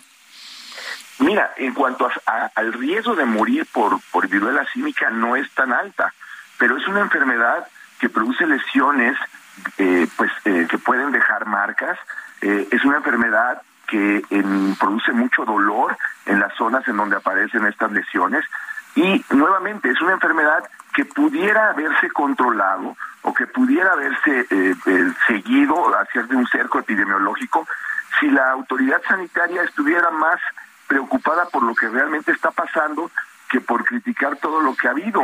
la realidad es que seguimos pensando que todo es culpa del pasado y los problemas del presente no hacemos nada por resolverlos y creo que estamos perdiendo esa oportunidad. No va a ser una situación como COVID-19, pero es otra enfermedad infecciosa que se sale de control porque prefieren no saber cuántos casos hay, prefiere que la gente no se entere de que está habiendo más casos y pues mantener esto como un secreto que realmente sucede. Eh, Paco, ¿es difícil eh, autorizar eh, estos reactivos? ¿Es muy complejo? ¿Por eso la COFEPRIS no lo ha hecho? No, para nada. Y sucede lo mismo que empezó eh, sucediendo con COVID-19. Si recuerdan al principio, eh, la, autoridad sanitaria no quería que hospitales privados u otros hospitales eh, públicos hicieran las pruebas. Querían tener el control absoluto de los números. Ahorita se habla de que en México ha habido 90 casos. Realmente es difícil pensar que son 90 casos. Nosotros en nuestro grupo ya llevamos más de nueve, nueve pacientes. pues realmente vemos una pequeña, pequeñísima proporción de pacientes mexicanos. Entonces, la realidad es que debe haber muchísimos más pacientes que los 90 que ha contado la, autoridad y desafortunadamente, pues esas otras personas, al no estar diagnosticadas, pues siguen haciendo una vida normal y van a contagiar a otras personas. Y bueno, eh, no insisto, no es alarmar a la gente de que esto es grave, pero es algo que puede producir problemas pues de, dolor, eh, marcas, eh, y, algo que se pudiera manejar de una manera diferente totalmente. Muy bien, pues Paco, como siempre, agradecemos mucho que puedas platicar con nosotros de estos temas importantes. Muy buenos días. Buenos días y a seguirnos cuidando. Claro que sí. Bueno, pues son las 8 de la mañana con 23 minutos. Quiero recordarle a usted nuestro número para que nos mande mensajes de WhatsApp. Es el 55 2010 96 47. Repito, 55 2010 96 47. Puede usted seguirnos en Twitter en la cuenta arroba Sergio y Lupita. Ahí pues tendrá toda la información que estamos generando constantemente y también le recomiendo que siga la cuenta de El Heraldo de México. Eh, la cuenta en Twitter es arroba Heraldo de México. Son las ocho con veinticuatro minutos. Vamos a una pausa y regresamos.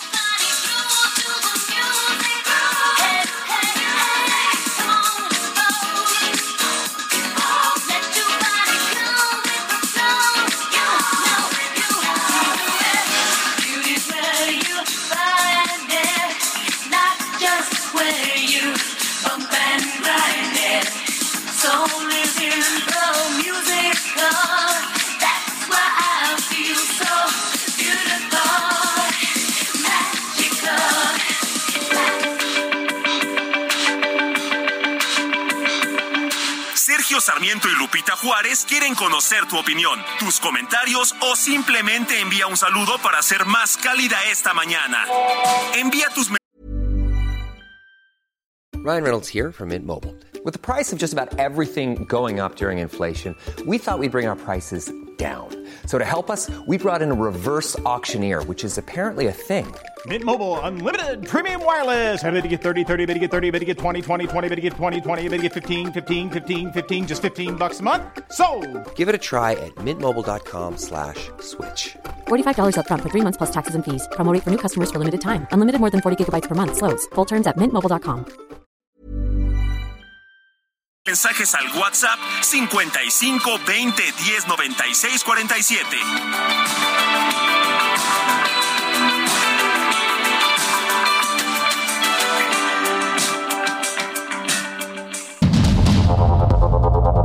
Continuamos con Sergio Sarmiento y Lupita Juárez por el Heraldo Radio.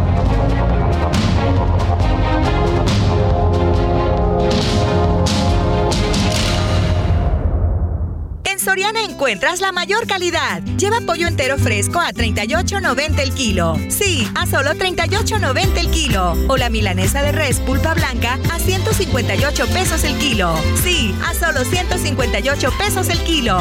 Soriana, la de todos los mexicanos. Agosto 17. Aplican restricciones. Jaque Mate con Sergio Sarmiento.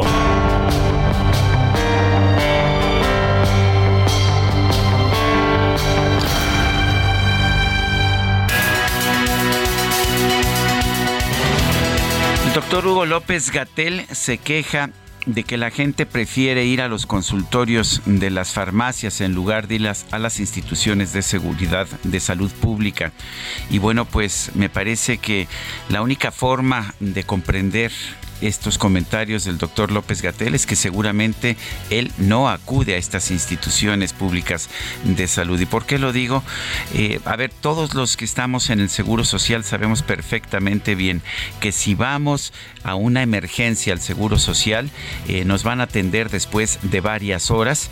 Eh, si lo que tenemos es una gripe, si lo que tenemos es un fuerte dolor de estómago, la verdad es que no vamos a estar esperando cuatro o cinco horas para ver si nos atienden o o, a lo mejor el tiempo eh, que, que, pase más, porque podría pasar mucho más tiempo. Si queremos una cita con nuestro médico familiar, pues la cita nos la darán después de varias semanas, incluso cuando se trata de un tema grave.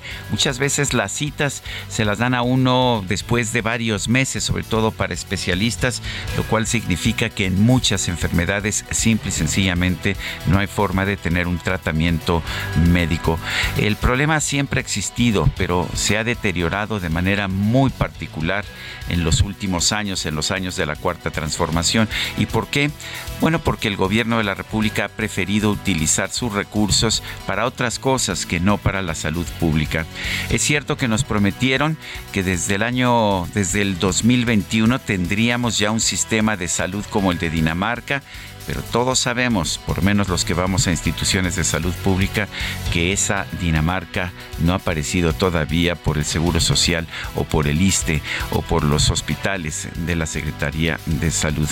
Yo lo que creo que debería hacer el doctor Hugo López Gatel es entender el mensaje que nos está dando la gente cuando acude a las farmacias antes de ir a las instituciones de salud pública. Le puedo asegurar que no es lo que haría la gente en Dinamarca, porque allá las instituciones de salud sí funcionan bien. Yo soy Sergio Sarmiento y lo invito a reflexionar.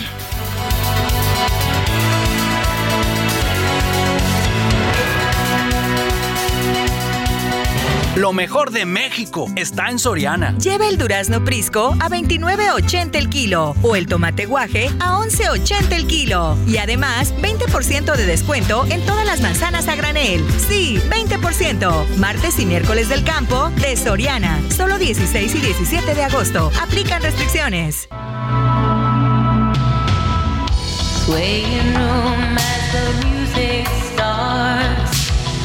Strangers making the most of the dark.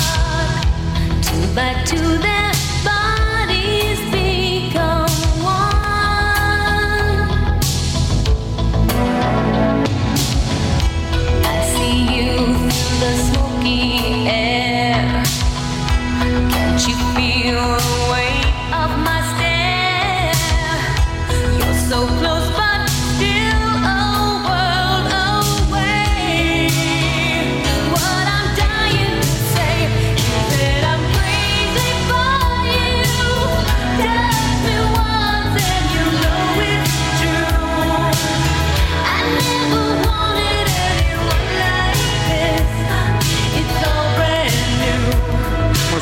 escuchando música de Madonna. Me, da gusto que nuestro equipo de producción no ha esque- escogido las muy clásicas de Madonna. Ha estado escogiendo canciones diferentes, no las que se escuchan todos los días. Esta se llama Crazy for You. Sí es de las viejitas, pero no es así de las que se tocaron muchísimo en la radio. Estamos escuchando a Madonna y la verdad la estamos escuchando muy contentos.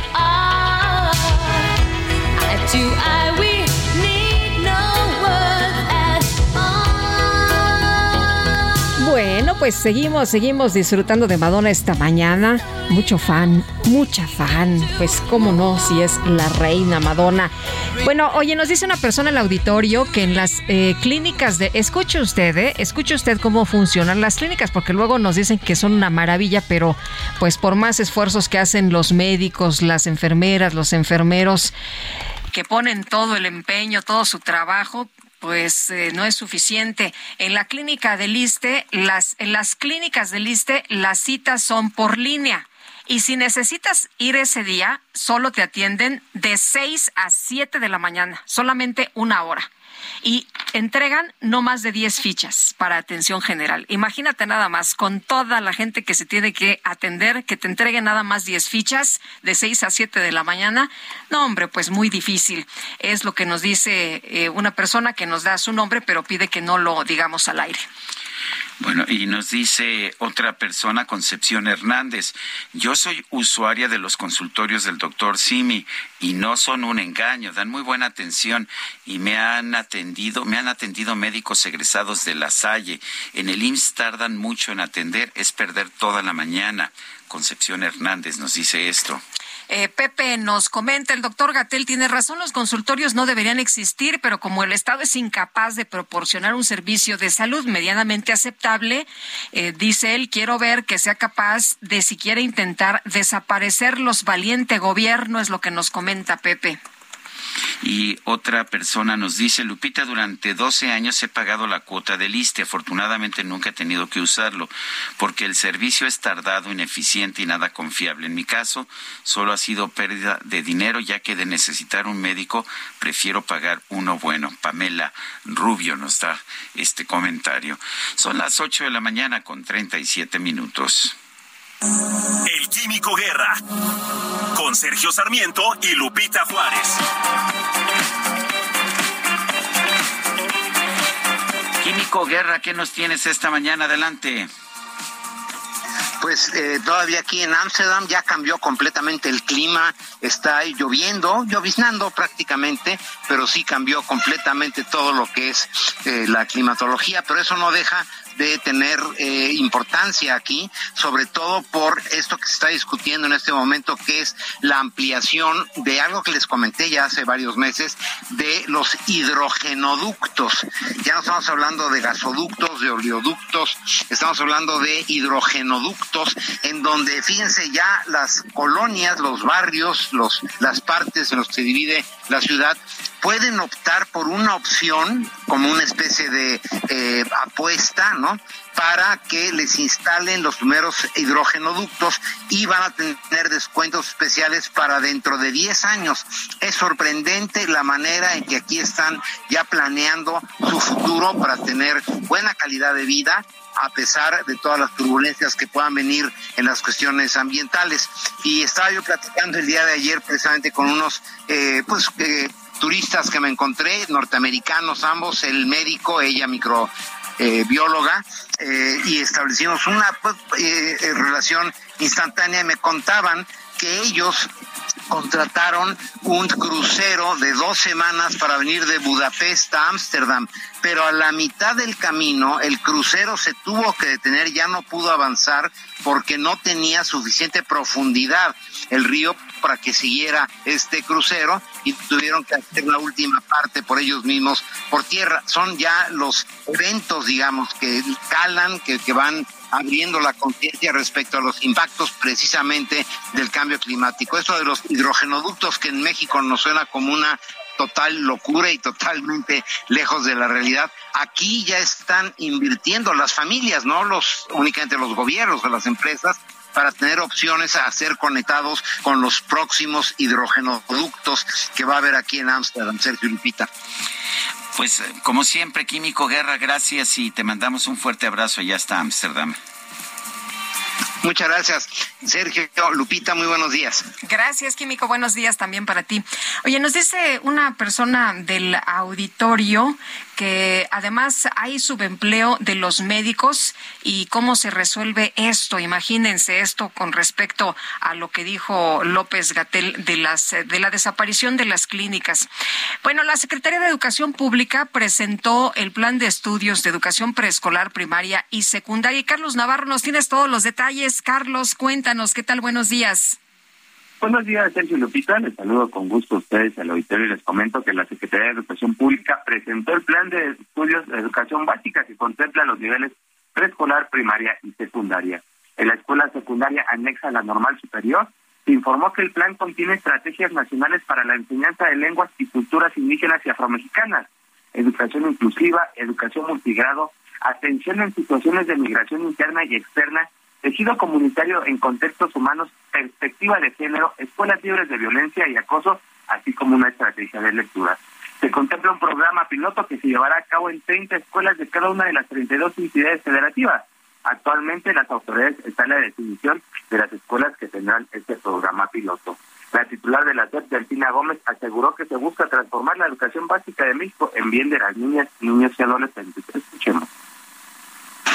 Plan de estudios promueve una educación para la democracia compuesta por el respeto a la legalidad, la autodeterminación, el ejercicio de sus derechos civiles, políticos y sociales. Reconoce que las y los profesores son profesionales que conocen las comunidades urbanas y rurales donde ejercen la docencia, ya que tienen acercamiento a su población, a sus costumbres, a sus necesidades. Por ello son un papel fundamental dentro de este proceso, así como también nuestras familias en esta transformación. Para confeccionar el plan, desde enero se llevaron a cabo consultas donde participaron maestros y maestras, alumnos y alumnas, familias, investigadores, comunidades indígenas, entre otros sectores.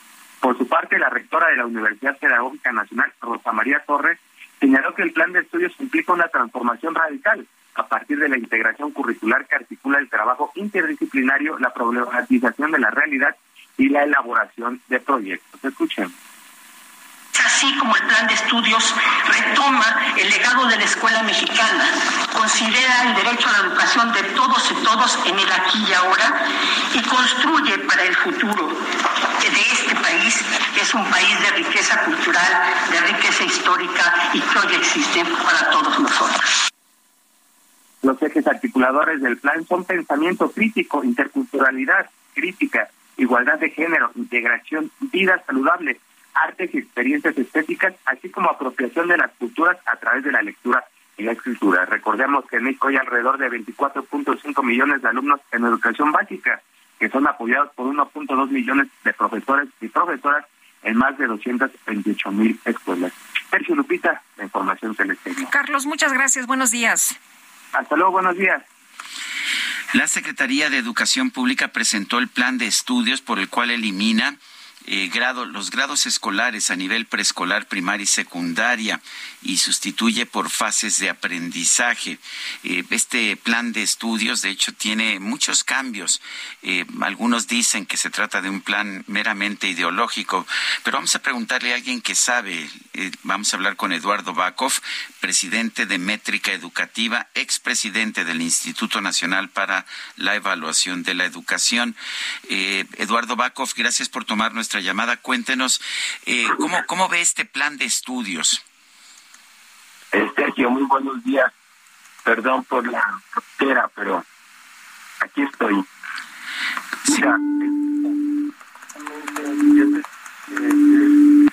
a ver, eh, déjeme un, un, momento, don Eduardo, déjeme tratar de mejorar la calidad de, de esta de esta llamada. A ver, eh, otra vez, si, si nos quiere hablar nuevamente, ¿sí? Sí, te decía que este plan de estudios trata de hacer un cambio profundo en todo lo que nosotros conocemos en materia educativa. Básicamente se trata de un enfoque nuevo, desconocido por los mexicanos y por gran parte de los latinoamericanos, que se basan en lo que se conoce como epistemologías del sur estas epistemologías del sur son una manera de ver el mundo eh, que ha este, promovido un eh, portugués, Buenaventura de Sousa Santos, y que trata de identificar las formas de opresión que ha tenido el país y que ha tenido eh, parte de Latinoamérica y de los países en vías de desarrollo. Y va en contra del capitalismo, del colonialismo, el patriarcado, del individualismo, en fin, trata de emancipar los sectores excluidos, a las personas pobres, mujeres, indígenas, afroamericanos, discapacitados y con diversidad sexual. Entonces, este, esta visión está atrás del modelo educativo que no está bien explicada en los planes y programas de estudio es lo que determina cuáles son los ejes de la educación y cómo se deben de transformar para que los niños y niñas del país tengan una visión, lo que ellos llaman decolonizada. Es decir, que no eh, que no se basen en el conocimiento que nos han legado los la filosofía y la ciencia occidental. Y quieren partir, vamos a decir, de los conocimientos que se adquieren o que tienen las poblaciones indígenas eh, y estos grupos que ya comenté que ya comenté respecto a la este digamos a los grupos que han sido marginados eh, a lo largo toda la vida Eduardo, es muy malo lo que tenemos en estos momentos. Es mejor lo que están planteando esto del autoconocimiento y de la filosofía distinta de, de, la vida y empezar a ver las cosas como lo hacen en las comunidades indígenas y adaptarlo a los demás. Pues a mí me parece muy peligroso este que haya un intento a nivel nacional de ser un cambio radical en donde los profesores no están entrenados, en donde quienes diseñaron estas eh, políticas educativas, este plan de estudio, no tienen referentes de otros países. Entiendo que Bolivia es uno de los países que ha adoptado esta nueva eh, filosofía o epistemología del sur y van a entrar al final de un sexenio sin el conocimiento de cómo implementar un plan de estudios que borra todo lo que tú y yo conocemos y todo lo que los docentes saben hacer y han hecho durante toda su vida. Eh, o sea, la intención es transformar completamente la, la educación en este sentido, lo cual me parece, digamos, si tú quieres transformar, pues lo tienes que hacer gradualmente este, si no corres el peligro de tener un fracaso rotundo. Y me parece que eso es lo que va a suceder en este, en este caso, porque no va a haber ni el tiempo y está haciéndose un plan de estudios en el peor momento. El peor momento es la pandemia o la post-pandemia, en donde los estudiantes van a llegar con unas diferencias de aprendizaje gigantescas Va a haber estudiantes que no sepan leer y escribir en quinto año de primaria y que no tengan las habilidades básicas de matemáticas o de aritmética. Entonces, no solamente es el problema de los planes de estudio, que vuelvo a repetir, poco, poco se entienden y que el que ha sacado la cabeza y ha argumentado es el señor Más Arriaga, pero no lo ha hecho la subsecretaria de Educación básica tampoco lo ha hecho la directora de currículum, lo ha hecho el director de materiales, métodos y material, que es Arriaga, y que lo que tendría que hacer son los libros de texto que acompañen a los planes de estudio que se hagan en la Dirección General de Currículum. Entonces, nadie más que él ha estado atrás y por lo tanto creo que son muy pocos los que realmente conocen eh, digamos, cuáles pueden ser las grandes líneas y los alcances. Y desgraciadamente el señor Arriaga pues no es pedagogo y no está especializado en hacer currículum. Lo que nos dicen es que el sistema que tenemos hasta el momento es un sistema pues que, que promueve vicios, que es un sistema burgués, por así decirlo, no utilizan esa palabra, pero pues es lo que dicen que, que genera una actitud hacia un uh, mercado de lucro. ¿Qué, qué opina? No, pues es, es parte de la ideología la, de las epistemologías del sur. Ellos ven que el, la visión que nosotros tenemos, Sergio, es una visión totalmente eurocéntrica es decir, porque nos ha llegado el conocimiento, el saber, la filosofía, el arte, absolutamente todo este, a través de, pues, de la conquista y por supuesto de un lo que ellos llaman como un dominio cognitivo de, del pueblo. Es decir, no solamente nos enseñaron un lenguaje, sino además nos enseñaron la manera de ver el mundo. Y lo que ellos quieren es borrar esa, esa manera de ver el mundo y forma de ver con los ojos de los desposeídos, de los grupos indígenas y vulnerables, como, como te, lo, te lo decía, ¿no? Eh, pero no está puesto en las necesidades del siglo XXI. Eh, estaba oyendo una conferencia de una persona muy versada en el tema de las tecnologías, en el, en el tema educativo. Y lo que él decía, miren, en el mundo todos estamos moviendo a una velocidad enorme para el uso de las tecnologías de tal manera que el salón de clases no sea el único lugar donde se aprende, que se aprende en la casa, que se aprende en la calle, y eso requiere de una visión no, a ver, eh, doctor, digo, perdón, lo, lo, estamos perdiendo, es que no estamos escuchándolo bien. Estamos tratando nuevamente de mejorar la calidad del audio con el que lo estamos ah, escuchando. El momento en que nos diga nuestro técnico ya, a ver, eh, ah, cuéntenos, nos dice que estaba escuchando a una persona hablando sobre las nuevas tecnologías. Sí, eh, y te decía que, decía, el, el mundo va, el, el mundo desarrollado, industrializado, está invirtiendo millones de dólares en el uso de las tecnologías en materia educativa solamente. Este, nosotros aquí ni siquiera tenemos la visión de que es una necesidad.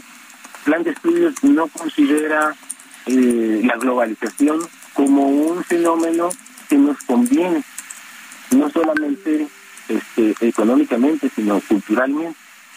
Y entonces ha olvidado eso y ha puesto los ojos nuevamente en los conocimientos y en los saberes, como le llaman ellos, de las poblaciones vulneradas eh, este, y que no han sido, digamos, este, bien tratadas este, a lo largo del, de, toda la historia. Entonces ellos quieren rescatar esas, esas, esos saberes comunitarios y sobre eso construir lo que los estudiantes van a aprender. Los niños desde pequeñitos van a aprender no solamente la ciencia, que medio la desprecian, por cierto, sino también los conocimientos autóctonos eh, de cada una de las comunidades. Entonces, eh, me parece, eh, digamos, una apuesta muy riesgosa.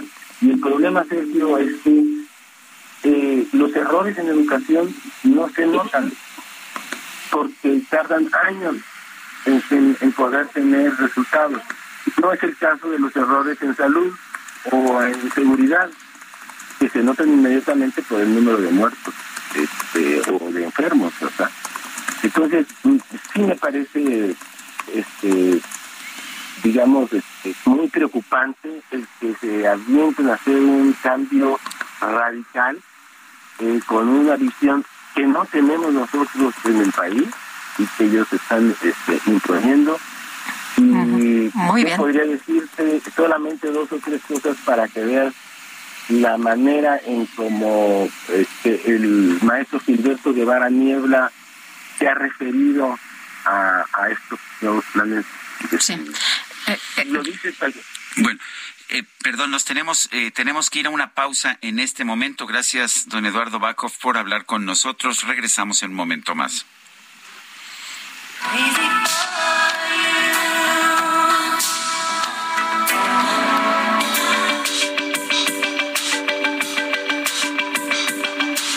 Sarmiento y Lupita Juárez quieren conocer tu opinión, tus comentarios o simplemente envía un saludo para hacer más cálida esta mañana. Envía tus mensajes al WhatsApp 55 20 10 96 47.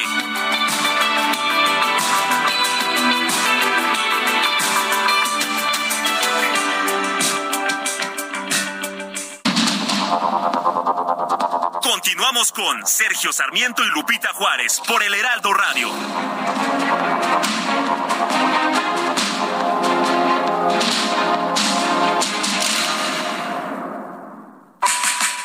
Sé parte de la fiesta del mueble y la decoración en Expo Mueble Internacional, la feria líder en América Latina. Recorre sus 60.000 metros cuadrados y encuentra la más alta calidad, variedad, diseño inmobiliario para hogar, jardín, hotel, restaurantes, para todos. La cita es del 17 al 20 de agosto en Expo Guadalajara.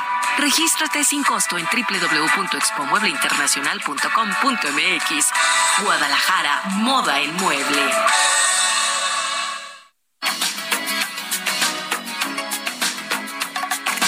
Last night I dreamt of San Pedro.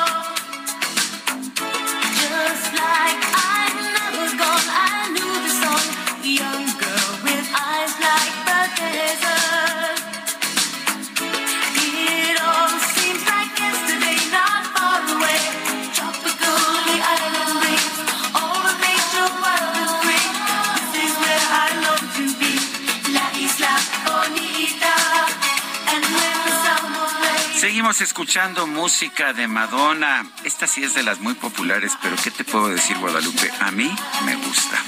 Ay, ¿a quién no le gusta? La Isla Bonita. Quema, quema, qué maravilla era.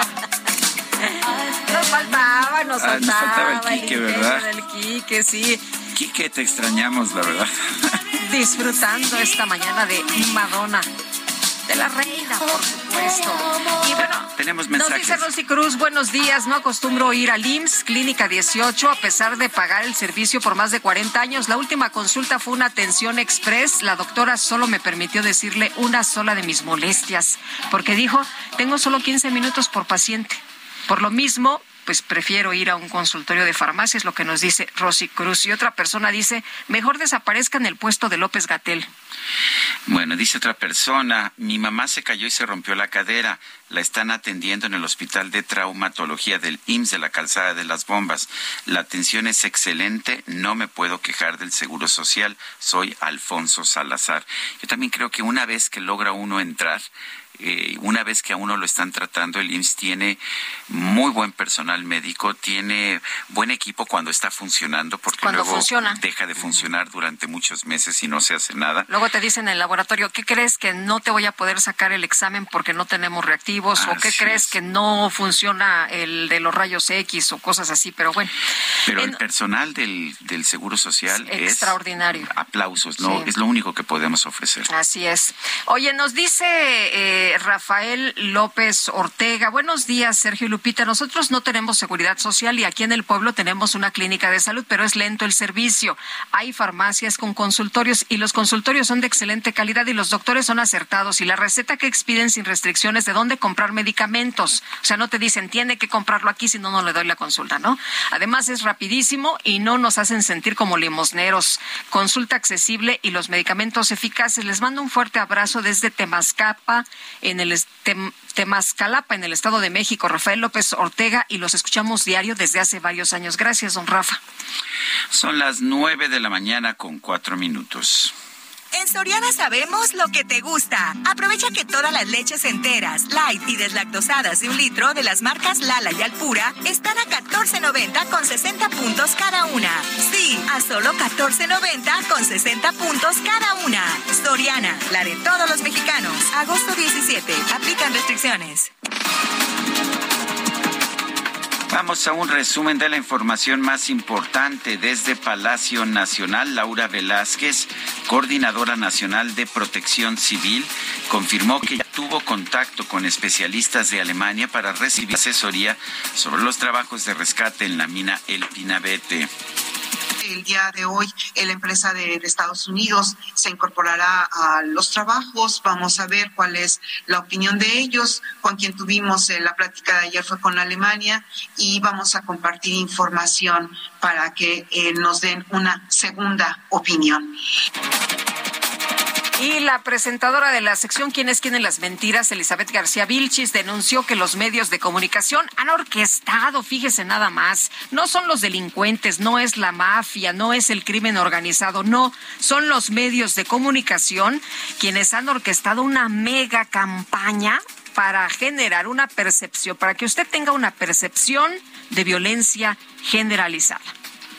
Mega campaña para generar percepción de violencia generalizada e ingobernabilidad. A partir de los hechos de violencia ocurridos la semana pasada en algunos estados del país, en medios de comunicación y también en las redes, se desató una campaña difundiendo mentiras e información sensacionalista. La oposición y sus aliados en los medios se dieron vuelo magnificando los hechos. No estamos minimizando la situación. Supongo que entre los cómplices de esta campaña de desinformación estaban las 11 personas que fueron Pues asesinadas los muertos. en Ciudad Juárez. Los muertos, imagínate nada más. Bueno, eh, la jefa de gobierno de la Ciudad de México, Claudia Sheinbaum, expresó su respaldo al nuevo plan de estudios de la Secretaría de Educación Pública. Aseguró que este modelo reconoce el trabajo de los maestros.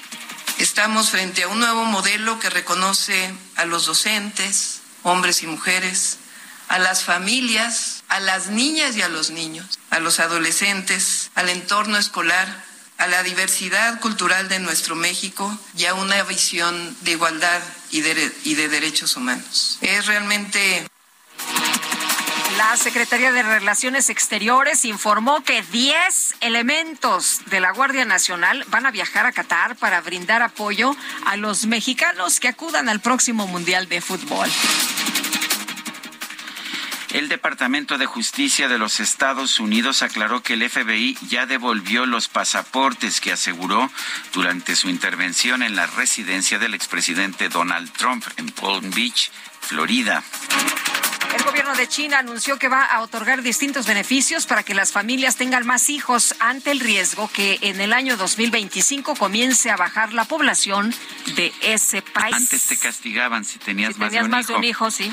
Cómo el gobierno se debe meter en esas cosas, ¿verdad?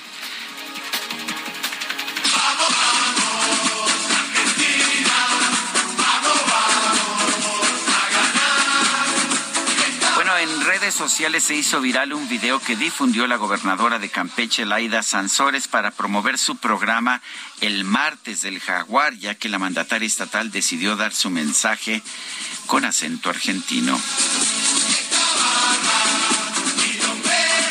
Yo sé que querés que llegue el martes del jaguar.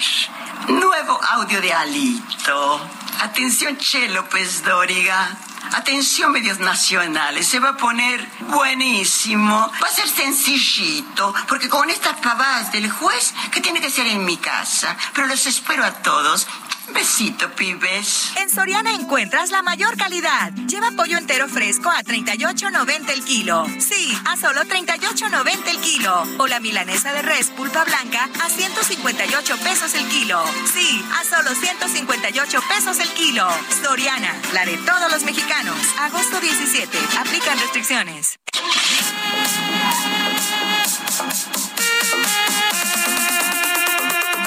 Vivo y en directo para todo el mundo mundial. La micro deportiva. Cámara, pues va, ponga la música, hijo.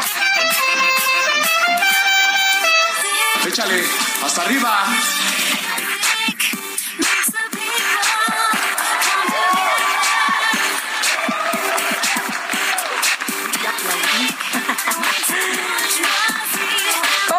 ¿Cómo estás, mi querido Julio Romero? Muy buenos días, ¿cómo te va? Bien, mi querido. Pecado mi mortal, querido ¿verdad? Sergio, Pecado mortal y- aplaudir cuando uno baila. No, no, no, bueno, no lo sé. Eh, venía yo de buenas. Venía Sí, yo de no, buenas. sí, es que si te pones a aplaudir cuando bailas. Chaborruco, chaborruca. Quiere decir que sí, que eres chaborruco. Sí, no, no, muy mal, muy mal. O, ya no sé. o- o ruco, sen- sencillo. O No, ruco, ya no. así. A ver, sencillito. Híjole. Ruco. Ay. Digo, está de digo- moda, ¿no? Si la Ay. gobernadora de Campeche puede. No, ya no ¿Por me qué yo no? No, por favor. Les digo que venía yo de buenas, venía yo para darles una noticia bien bonita y, ay, bueno, eh, ¿por qué lo echan a perder los, los políticos? Bueno, una de ellas política, la otra no sé ni, no tengo ni la más remota de dónde la sacaron, pero bueno, con sus campañas de los medios tienen la culpa. Bueno, regresemos, regresemos al camino, Sí, al camino sí, del sí. bien. Y de la micro. Oye, se subió, al- se subió a la micro nuestro compañero, nuestro amigo Isaías Robles y dice, oigan, de las buenas de Madonna, Take About, Dress You Up y Sorry. Así que, bueno, pues se me hace que el DJ Kike ya las apuntó. Ah, bueno, entonces, este, sí, que suene, que suene Madonna. Oigan, bueno, regresemos al camino de- del bien. La selección mexicana de fútbol femenil sub-20 derrotó históricamente uno por cero a su similar de Alemania y con este resultado avanzó a los cuartos de final de la Copa del Mundo de la especialidad que se está desarrollando allá en Costa Rica. Alexia Villanueva al minuto 58 logró marcar la diferencia mediante una volea dentro del área. El tricolor pasó como segundo lugar del grupo B con cinco puntos detrás de Colombia y su rival el próximo sábado será España. Un rival muy fuerte, España que está llamado a ser eh, uno de los favoritos de este certamen, pero llama la atención porque la verdad es que sí, ya andábamos todos, híjole, ganarle a Alemania, pero muy buen juego el día de ayer, muy sólido, la verdad es que jugó muy bien esta selección femenil sub-20 y de manera justa. Te regresó el alma al cuerpo. Me regresó el alma al cuerpo, sí, le regresó, regresó la, regresó la felicidad. 1-0, 1-0 y México está en la siguiente ronda. Esta selección sub-20 que ha sido sacudida en las últimas semanas, eh, pero ha regresado a la senda del triunfo. Tenía dos empates y se clasifica a la siguiente ronda. Bueno, también en el balompié local arrancó la jornada 9, o sí, arrancó la jornada 9. Y el día de ayer el equipo de Juárez venció 1 por 0 al Atlas. Mazatlán empató 1 con Querétaro y Puebla y Necaxa empataron a 2. Qué buen juego el día de ayer por la noche en el Cuauhtémoc entre Puebla y Necaxa. Se le fueron los tres puntos al conjunto poblano. Necaxa vino atrás y empató a 2. Para el día de hoy, el Toluca. El Toluca a las 7 de la noche estará recibiendo a Monterrey. A las 9 con 5 Cruz Azul contra Choros y Pachuca frente a las Águilas del América. Eh, eh, a las 7, a las 7, mi querida Sí. Lupita, tienes que estar muy atenta. Toluca, Monterrey. Este pinta para ser buen juego. Vamos verdad es que diablos, vamos diablos. Los dos equipos. Siempre diablos. Los dos equipos han arrancado Claro muy bien sí. la campaña, están jugando bien y Claro, a las como 7 de la son noche. diablitos. Sobre todo la diablita mayor.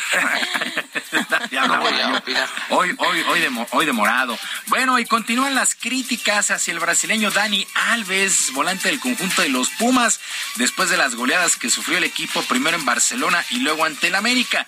Por lo pronto, su compatriota Igor Meritao pidió paciencia a la afición universitaria y espera que Alves se adapte pronto y rápido al balompié local.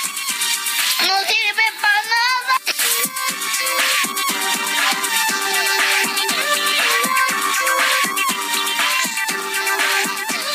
Mira, yo creo que tiene que tener paciencia también, porque yo tuve la experiencia, ¿no?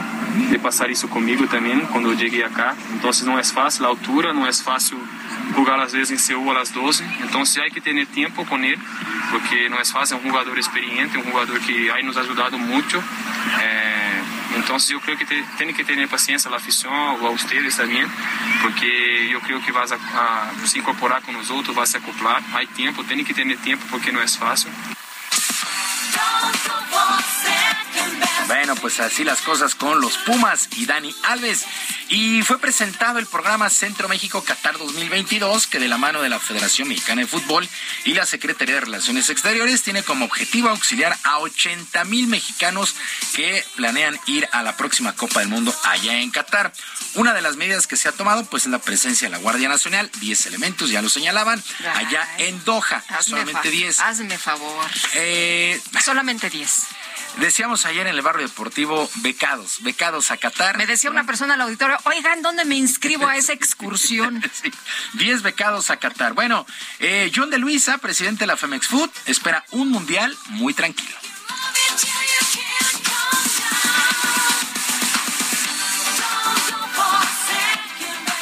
Me da mucho gusto que el gobierno esté apoyando a nuestros aficionados allá en Qatar. Y con esto también pedirle a la afición, además de su incondicional apoyo, de, su corazón, de esta gran atención que tiene sobre la selección nacional, que sepamos respetar eh, otras culturas, que sepamos respetar al país anfitrión que ha trabajado años para poder tener este mundial. Bueno, los elementos de la Guardia Nacional, los 10 elementos, no podrán usar uniforme, no portarán armas, no harán detenciones y solamente se darán de apoyo. Entonces, ¿a qué van? Para quien lo requiera. ¿A qué van? ¿A qué demonios van? Eh, lo que sí. a, a- a apoyar a la selección. Yo espero que sí, por lo menos. ¿no? Oye, además, porque dicen, vamos a, vamos a orientar a los mexicanos, pues que van a ir cinco mexicanos, van a ir 80 diez. mil se esperan. ¿eh? No, pues 10, 10 elementos de la Guardia Nacional para 80 mil mexicanos. Es que, como les dijeron que iban al Medio Oriente, dijeron es para Medio orientarlos. Oigan, este, la cosa es que sí hay muchas restricciones, ¿eh? muchas restricciones en Qatar.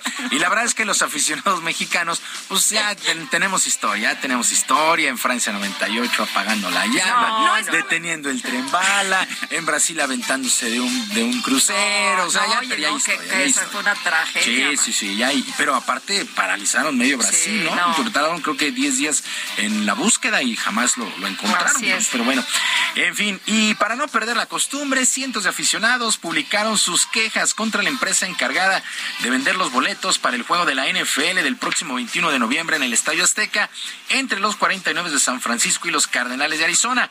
La preventa fue para tarjetavientes de un banco nacional que a pesar de tener un código no pudieron obtener sus entradas ya que se agotaron en pocos minutos. Este miércoles será la segunda oportunidad para los clientes de la institución bancaria y el jueves, el día de mañana, para la venta general.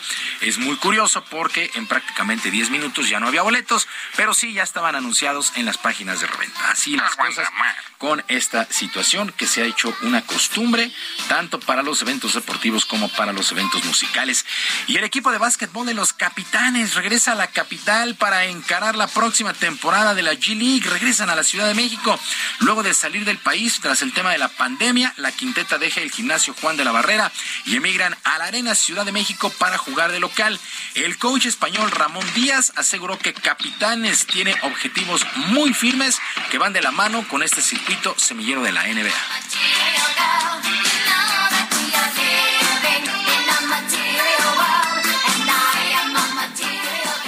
intentar que haya algún jugador mexicano o latino en NBA en los próximos años, que podamos tener un collab, que es uno de los objetivos claros que hay dentro de esta liga. ¿no? no nos olvidemos que es una liga de desarrollo de jugadores donde los equipos de NBA intentan que jugadores jóvenes se fogueen para al final terminar jugando en, en NBA.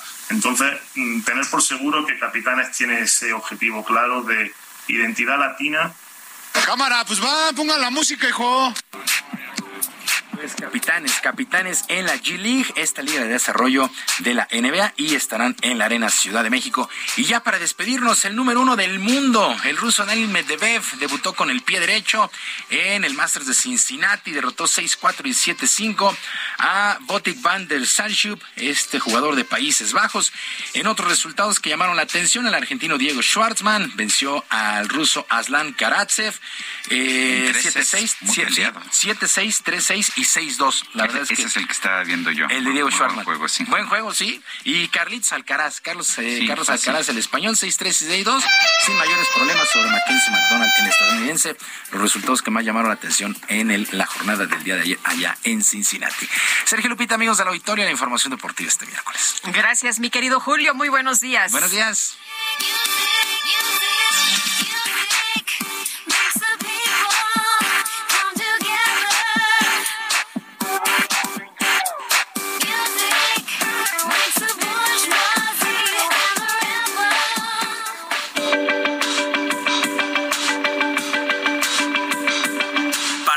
Sarmiento, tu opinión es importante. Escríbele a Twitter en arroba Sergio Sarmiento.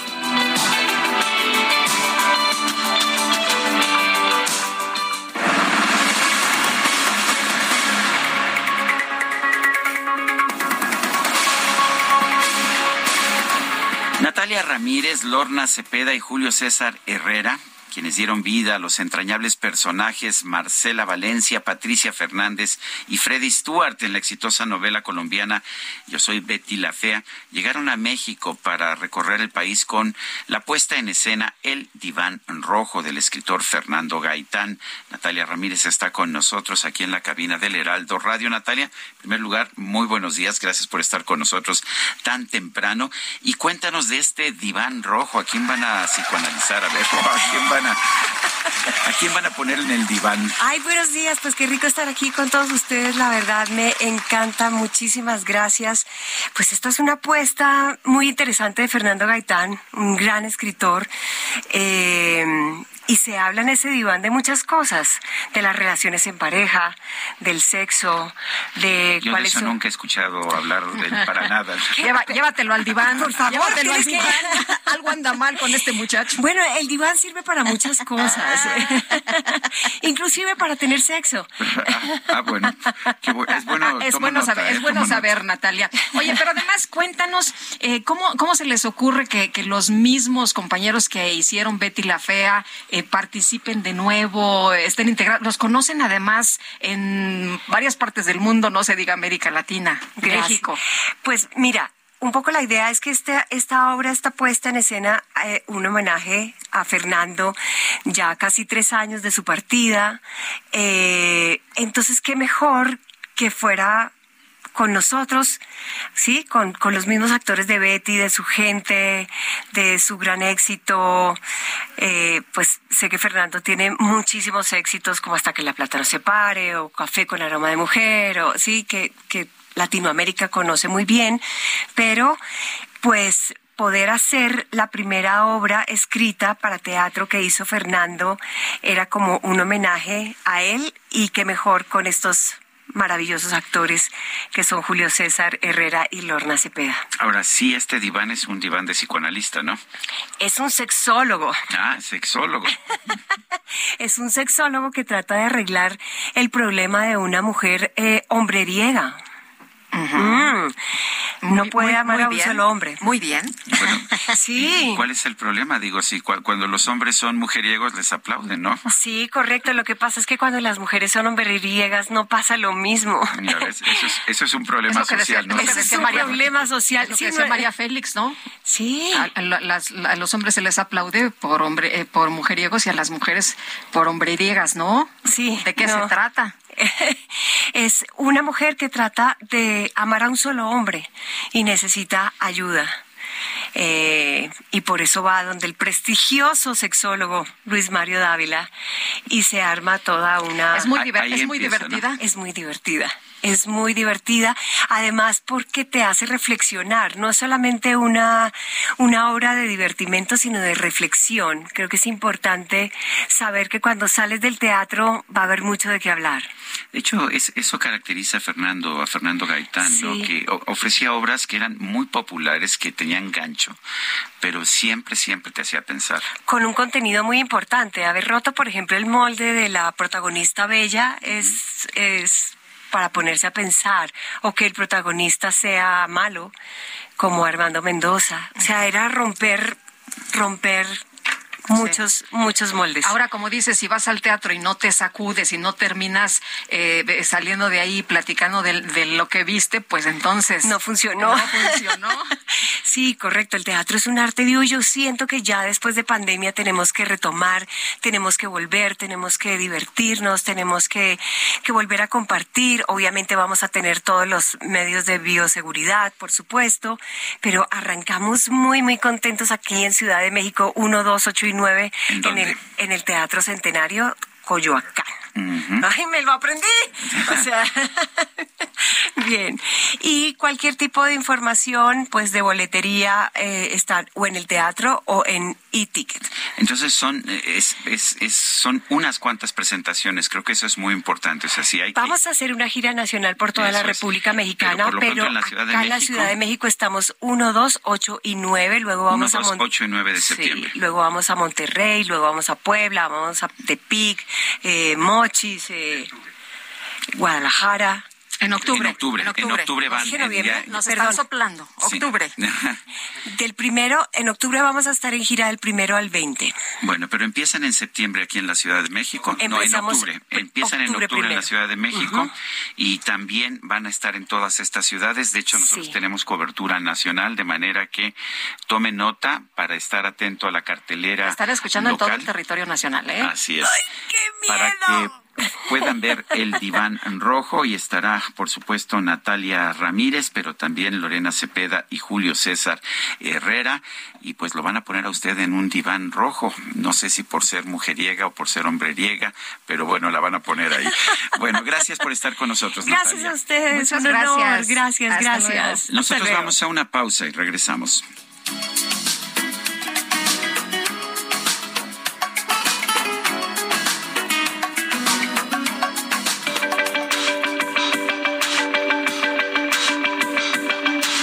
Sergio Sarmiento y Lupita Juárez quieren conocer tu opinión, tus comentarios o simplemente envía un saludo para ser más cálida esta mañana. Envía tus mensajes al WhatsApp 55 20 10 96 47.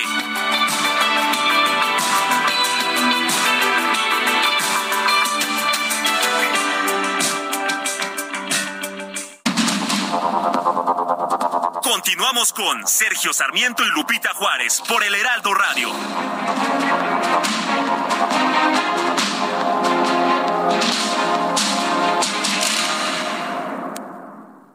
Participa en el reto Actinver 2022, el evento de México más grande para formar inversionistas. Aprende finanzas personales de la mano de expertos y vive una experiencia única. Además podrás ganar hasta 500 mil pesos. Regístrate en retoactinver.com y obtén 20% de descuento más una masterclass gratis. Hazlo ahora porque estos beneficios solo estarán disponibles hasta el 28 de agosto. Aprende, practica y gana con el reto Actinver 2022. Hola amigos del Heraldo Radio, soy el chef Israel Arechiga de Gastrolab y el día de hoy les traigo una receta bastante sencilla con algunos ingredientes pero con una elaboración muy corta y sobre todo con mucha historia, ya que originalmente se creía que la crema bávara o bavaresa era de origen suizo, pero no, es de origen francés y es el repostero Marie-Antoine Carême, uno de los históricos de la gastronomía francesa, quien inventa esta receta. ¿Qué es lo que requerimos? 400 mililitros de vino blanco, 200 gramos de azúcar blanca, 10 hojas de gelatina, 10 yemas de huevo, 400 gramos de pulpa de frambuesa, 50 mililitros de jugo de limón, 50 mililitros de licor de frambuesa o licor de cereza, que puede ser el kirsch, y 2 litros de crema ya montada. ¿Cuál es la elaboración? Muy sencilla, hacer una crema inglesa con vino blanco y vamos a calentar en una olla. ¿Cuál es la elaboración? Pues muy sencilla, vamos a hacer una crema inglesa con vino blanco por un lado, por otra parte vamos a hidratar las hojas de gelatina, las vamos a escurrir muy bien y las vamos a poner con la crema montada caliente y finalmente vamos a agregar la pulpa de frambuesa, el jugo de limón y el licor. Así que ya saben, para hacer un buen postre muy tradicional no hay pretexto porque en gastrolabweb.com vamos de la mano. El amor inspira nuestras acciones por México. Reforestando la tierra, reciclando, Cuidando el agua, impulsando a las mujeres y generando bienestar en las comunidades. Juntos somos Coca-Cola y contigo el amor multiplica.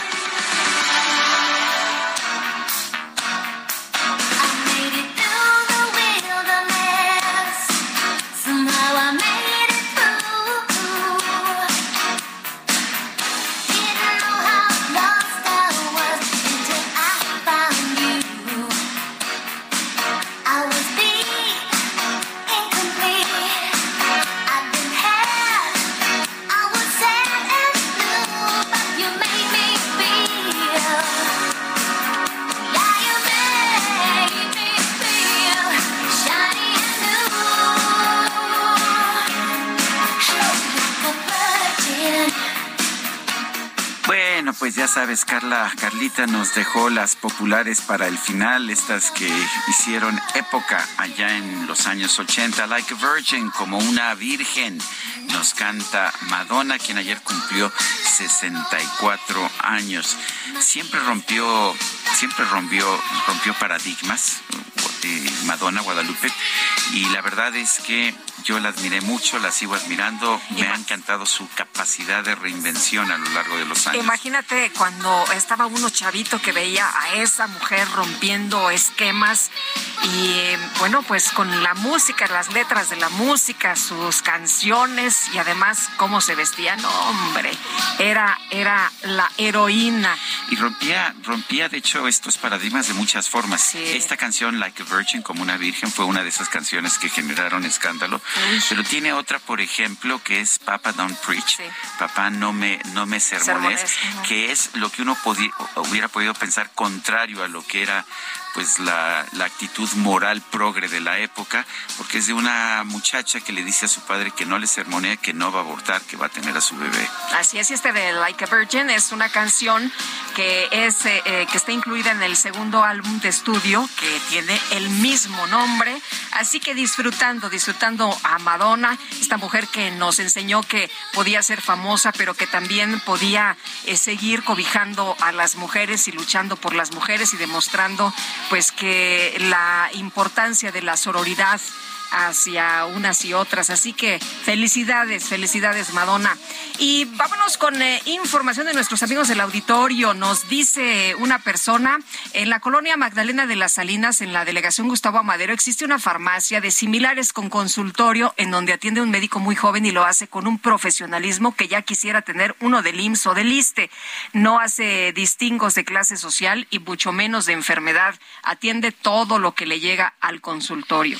A mí siempre me, dan- me han dado buen servicio y además te vas al consultorio Sí. de la farmacia porque es lo que tienes ahí al lado y eso vale oro.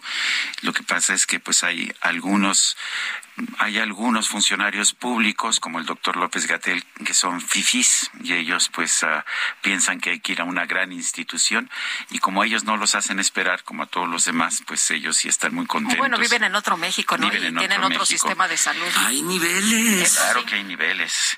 Bueno, dice otra persona, es asombrosa la inmediatez con la que el fiscal Sales procura el desafuero del líder del primer. Si así, del, no, no, sé a qué se refiere con el líder del primer, del PRI debe ser. Si así trabajaran todos los trans de la cuarta estaríamos mejor, pero es selectiva esta inmediatez. Por otro lado, por lo que dice el Gatel, lo más seguro es que quieren monopolizar ese sector y al final lo van a declarar el Mesías de como el de seguridad nacional para que lo manejen los militares. Gracias. No nos da su nombre. Bueno, eh, otra persona dice, en el tema de la educación, estoy de acuerdo con el entrevistado, los cambios siempre son peligrosos. Son las nueve con treinta y seis minutos. El Instituto Mexicano de Competitividad eh, o para la competitividad analizó 251.148 procesos de compra de las instituciones estatales disponibles en la Plataforma Nacional de Transparencia. Y bueno, ¿qué fue lo que encontraron? Vamos a preguntarle a Fernanda Avendaño, ella es coordinadora anticorrupción del INCO, el Instituto Mexicano eh, para la competitividad. Fernanda Avendaño, gracias por hablar con nosotros. ¿Qué encontraron en este análisis de los procesos de compra? Muy buenos días, gracias por el espacio. Pues sí, como lo mencionabas, analizamos los procesos de compra estatales de la Plataforma Nacional de Transparencia. Y es importante decir por qué de la Plataforma Nacional de Transparencia, ya que es un sistema obligatorio para todas las instituciones que ejerzan recursos públicos. Y entre las obligaciones de transparencia que están en la plataforma, pues es publicar de manera oportuna y completa todas las compras públicas, en este caso las compras estatales. Entonces, al analizar pues cómo está la información en la plataforma, no solo nos encontramos con ciertos riesgos de corrupción en el mismo ejercicio de los recursos, sino y probablemente en este caso más importante, ineficiencias en el acceso a la misma información. La plataforma Nacional de Transparencia presenta retos ya solo pues en el en la consulta, en el registro, en la, en la descarga de la información, porque hay demasiados errores en la misma captura de, información. Entonces, pues ahí hay un primer reto para monitorear y las mismas instituciones te- tienen errores en el registro de compras. También hay documentos inaccesibles. Uno de los elementos claves de la plataforma es que todos los documentos, sobre todo el contrato, los anexos o el fallo de adjudicación, debe ser publicado en la plataforma. Pero aquí nos encontramos con documentación inaccesible que es desde pues compras que no tienen ningún enlace y entonces no podemos descargar el documento o compras que también tienen pues estos enlaces rotos, enlaces que no existen, enlaces que tienen que redirigen a un proceso que no corresponde o a una página de gobierno que cuando tratas de, de entrar pues ya te redirigió a la página principal y entonces es imposible analizar de qué se de, de qué va el contrato o las condiciones. Con estos elementos de restricciones pues ya solo en el análisis también es importante pues hablar de que cómo im- impacta esto en un análisis de riesgos o en un monitoreo de recursos porque pues hago énfasis en la obligación que a pesar de eso, solo 52% de las instituciones registraron sus compras públicas. Entonces, ya no solo se trata de cómo las registraron, sino que la mitad de las instituciones, poco menos, no lo hicieron y por lo tanto en 2021 no podemos analizar pues a más de 2.000 instituciones que dejaron de publicar en, en la plataforma, no cumplieron con la obligación y no sabemos hacia dónde se dirigieron estos recursos. Fernanda, esto, esto había pasado eh, anteriormente. Eh, ¿Están obligados, son sujetos obligados a presentar la información? ¿Deberían de, de tener toda la, la información arriba en la plataforma? Así es. Todas las instituciones públicas que ejerzan recursos están obligados, les llaman justos sujetos obligados. Y en el caso de las instituciones estatales, pues nosotros monitoreamos que son poco más de 3.000 que están obligadas a, reportar compras o en caso de no reportar compras o no haber hecho compras en el año, también puede, tienen que avisar, bueno, no se ejercieron recursos en este año.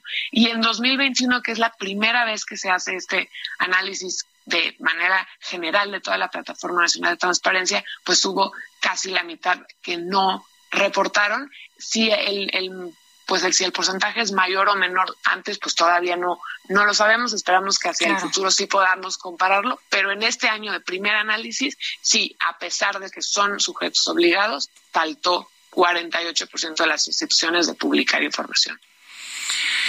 Bueno, pues eh, esto me parece que es ah, muy inquietante. ¿Esto es nuevo o siempre ha sido así o no tenemos forma de saber?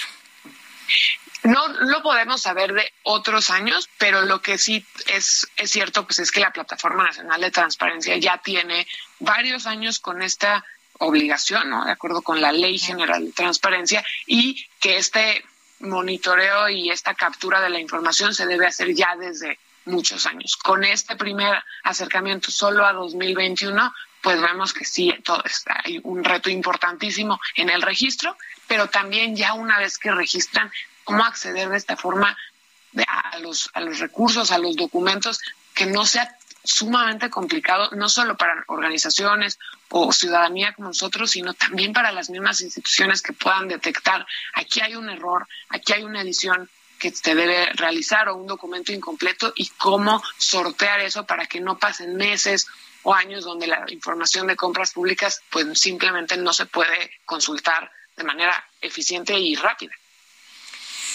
Muy bien, pues yo quiero agradecerte, Fernanda Avendaño, coordinadora anticorrupción del IMCO, el haber conversado con nosotros. Al contrario, muchas gracias por el espacio. Gracias, hasta luego, muy buenos días. Y le agradecemos mucho a Ernesto Cabral, quien es eh, amigo, eh, familiar de un minero. Periodista. periodista muy bueno. Eh, muy bueno. a quien saludamos con mucho afecto esta mañana. Está él allá en, en Coahuila. Ernesto, gracias por tomar nuestra llamada. Lupita, Sergio, qué gusto oírlos y sobre todo recordar viejos tiempos con ustedes que han sido para mí en el transcurso de mi vida como profesional de, de, los medios, fueron y siguen siendo un apoyo moral increíble, muy grande. Gracias, Ernesto. Cuéntanos, eh, ¿tienes a un eh, familiar eh, atrapado entre los mineros ahí en esta mina de, de Sabinas? ¿Qué, ¿Qué, información tienen hasta este momento? Nos han dicho que cambiaron ya el plan, que van a tener acciones distintas. Eh, ¿cómo, ¿Cómo ves tú la situación? ¿Qué es lo que dicen las autoridades? ¿Qué información tienen los familiares? Lupita, te corrijo, son dos. Sí, dos Son familiares. Dos, es padre e hijo. Eh, él es hermano de mi cuñada y un sobrino. Entonces, imagínate la, la, la tensión que tenemos. Pues mira, lo que dicen es de que hay que esperar. Estamos como al principio. Estamos como al principio. Nos dicen ah, hay que esperar a que bajen, eh, desciendan los los niveles del agua eh, nos han caraqueado tanto la bajada de los buzos de Sedena, que ya en unas horas y esto lo otro, eh, eh, ahora el día de ayer nos salieron con la burla de que van a tardar muchos días el rescate. En fin, la, la, la historia está siguiendo. Eh, los, el protagonismo de las autoridades ha hecho de esto un verdadero festival de información para los medios nacionales. Eh, quiero decirte que pasaron toda la semana diciendo que ya iban a entrar. Eh, eh, en un principio nos dieron muchas esperanzas, eh, dijeron que las condiciones de, de seguridad eh, de abajo del pozo este, ya estaban listas, pero nunca dejaron entrar a los que saben, a los que conocen la mina, los mineros de aquí en la región carbonífera. Cuando los mineros trabajan con agua en posiciones incómodas, es algo tan tan absurdo que digan que no se puede trabajar. ¿Tú piensas que entonces se debería estar actuando de otra forma, Ernesto? Y yo sé que tú eres alguien que tienes mucho conocimiento de cómo se trabaja en las minas, porque has estado ahí como reportero durante toda la vida y has vivido ahí toda la vida. ¿Debería estarse haciendo otra cosa? Lo que se les dijo desde un inicio, sa sacar la, la, entrar por los por los recovecos de las minas que están este eh, conectadas, sea pozo número 3, pozo número 4, el pozo número 2, ahora se conectó ya eh, con una mina Conchas Norte. Eh, ya rompió las paredes. Desgraciadamente esa mina tiene más de 25 años almacenando agua. Tiene más de un millón novecientos eh, eh, metros cúbicos. 900 mil metros cúbicos, así que imagínate la dimensidad del agua, Sergio Lupita, imagínense eh, cuándo van a extraer toda esa agua. Toda esa agua se está pasando al, pozo, de, a la mina del mezquite, así que pues no creemos, no creemos de que vaya a lograrse algo, pero como te digo, hubo la manera de hacer el trabajo a, la manera como se trabaja aquí, por parte de los mineros de aquí, originarios, los que están trabajando ahí en la mina, pero nunca se les hizo caso. No, nosotros somos especialistas, nosotros somos los que conocemos el, el subsuelo, nosotros somos los que tenemos la tecnología, o háganse a un lado. Y, y, y eso fue el error más grande que, que hicieron dejar pasar el tiempo, porque el, el tiempo es vital, Sergio Lupita, es vital en estos casos. Ernesto, se cumplen ya eh, dos semanas de que los eh, mineros eh, pues se quedaron atrapados. Eh, ¿Crees que los nuevos eh, pues las nuevas orientaciones del apoyo de, de, Alemania, el apoyo de especialistas de los Estados Unidos eh, pueda ser eh, eh, valioso en estos momentos? Es que por lo que dijeron el día de hoy la Coordinadora Nacional de Protección Civil informó que contactó una empresa alemana para que valide. Le están pidiendo su, su, su opinión. No están eh, eh, diciendo que van a traer la ayuda para rescatar los, los mineros. Entonces están dando falsas esperanzas, o mejor dicho, mentiras.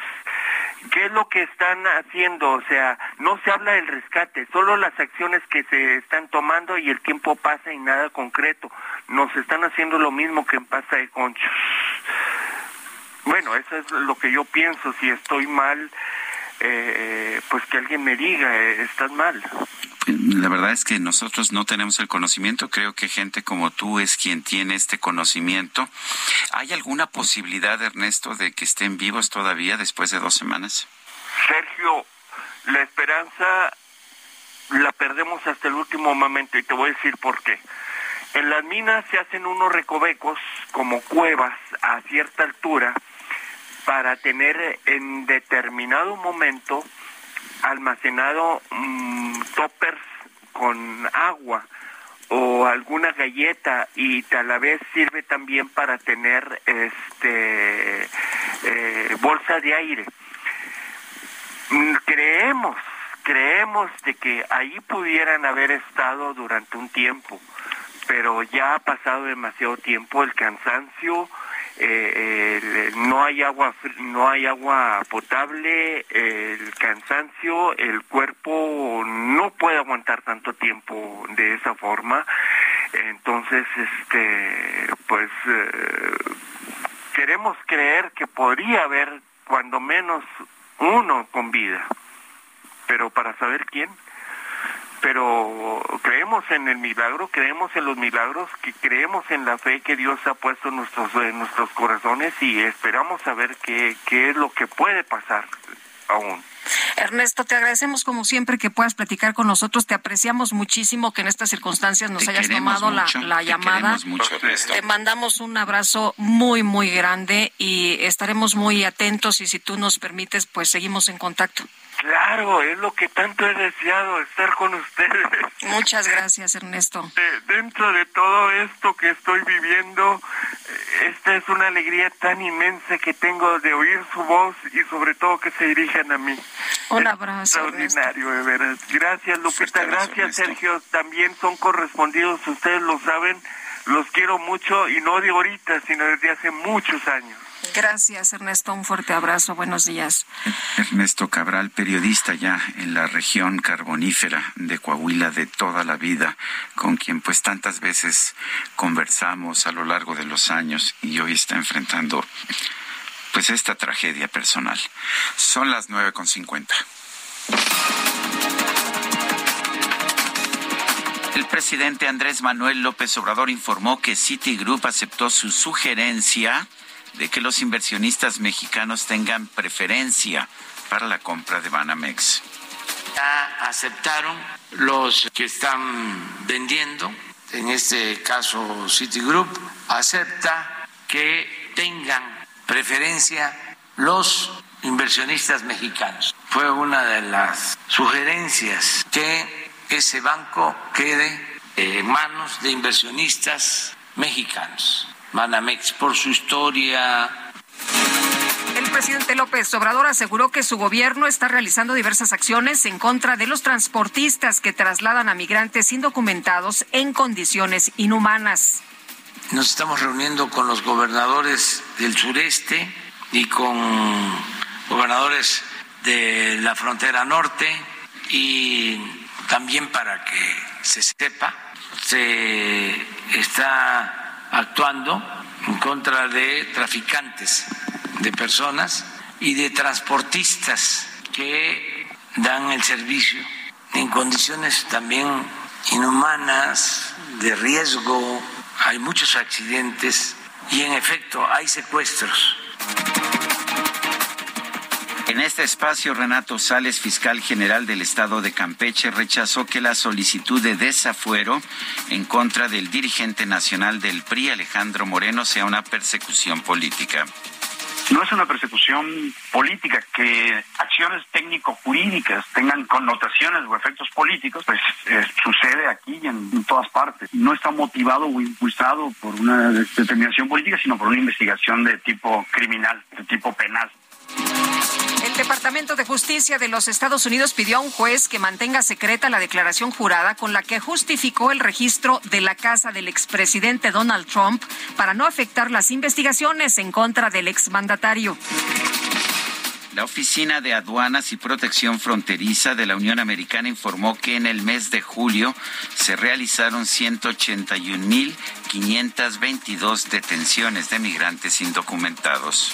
Y los gobiernos de Israel y Alemania condenaron las declaraciones del presidente de Palestina, Mahmoud Abbas, quien comparó la política israelí hacia los palestinos con el genocidio del régimen nazi.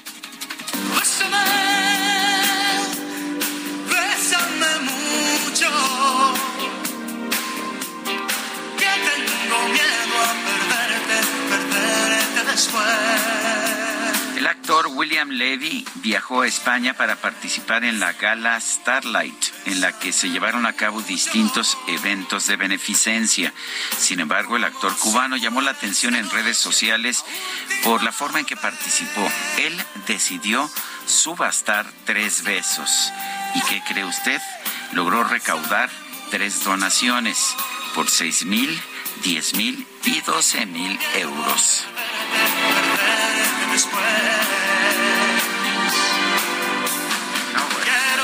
¿Dónde estaba el stand de los besos? Pues sí, pues, por mis versos no dan ni 10 pesos, pero Ah, bueno. Qué cosa, qué cosa. Sí, co- cobro menos que el consultorio de la farmacia de la esquina.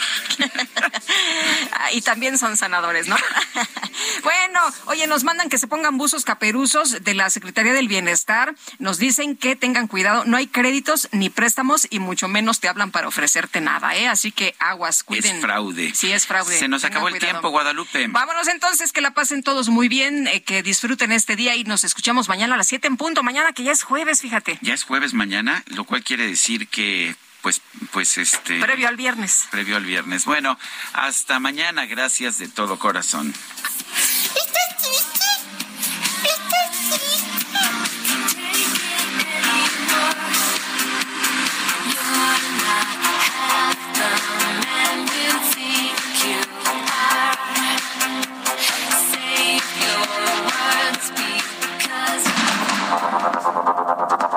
Heraldo Media Group presentó Sergio Sarmiento y Lupita Juárez.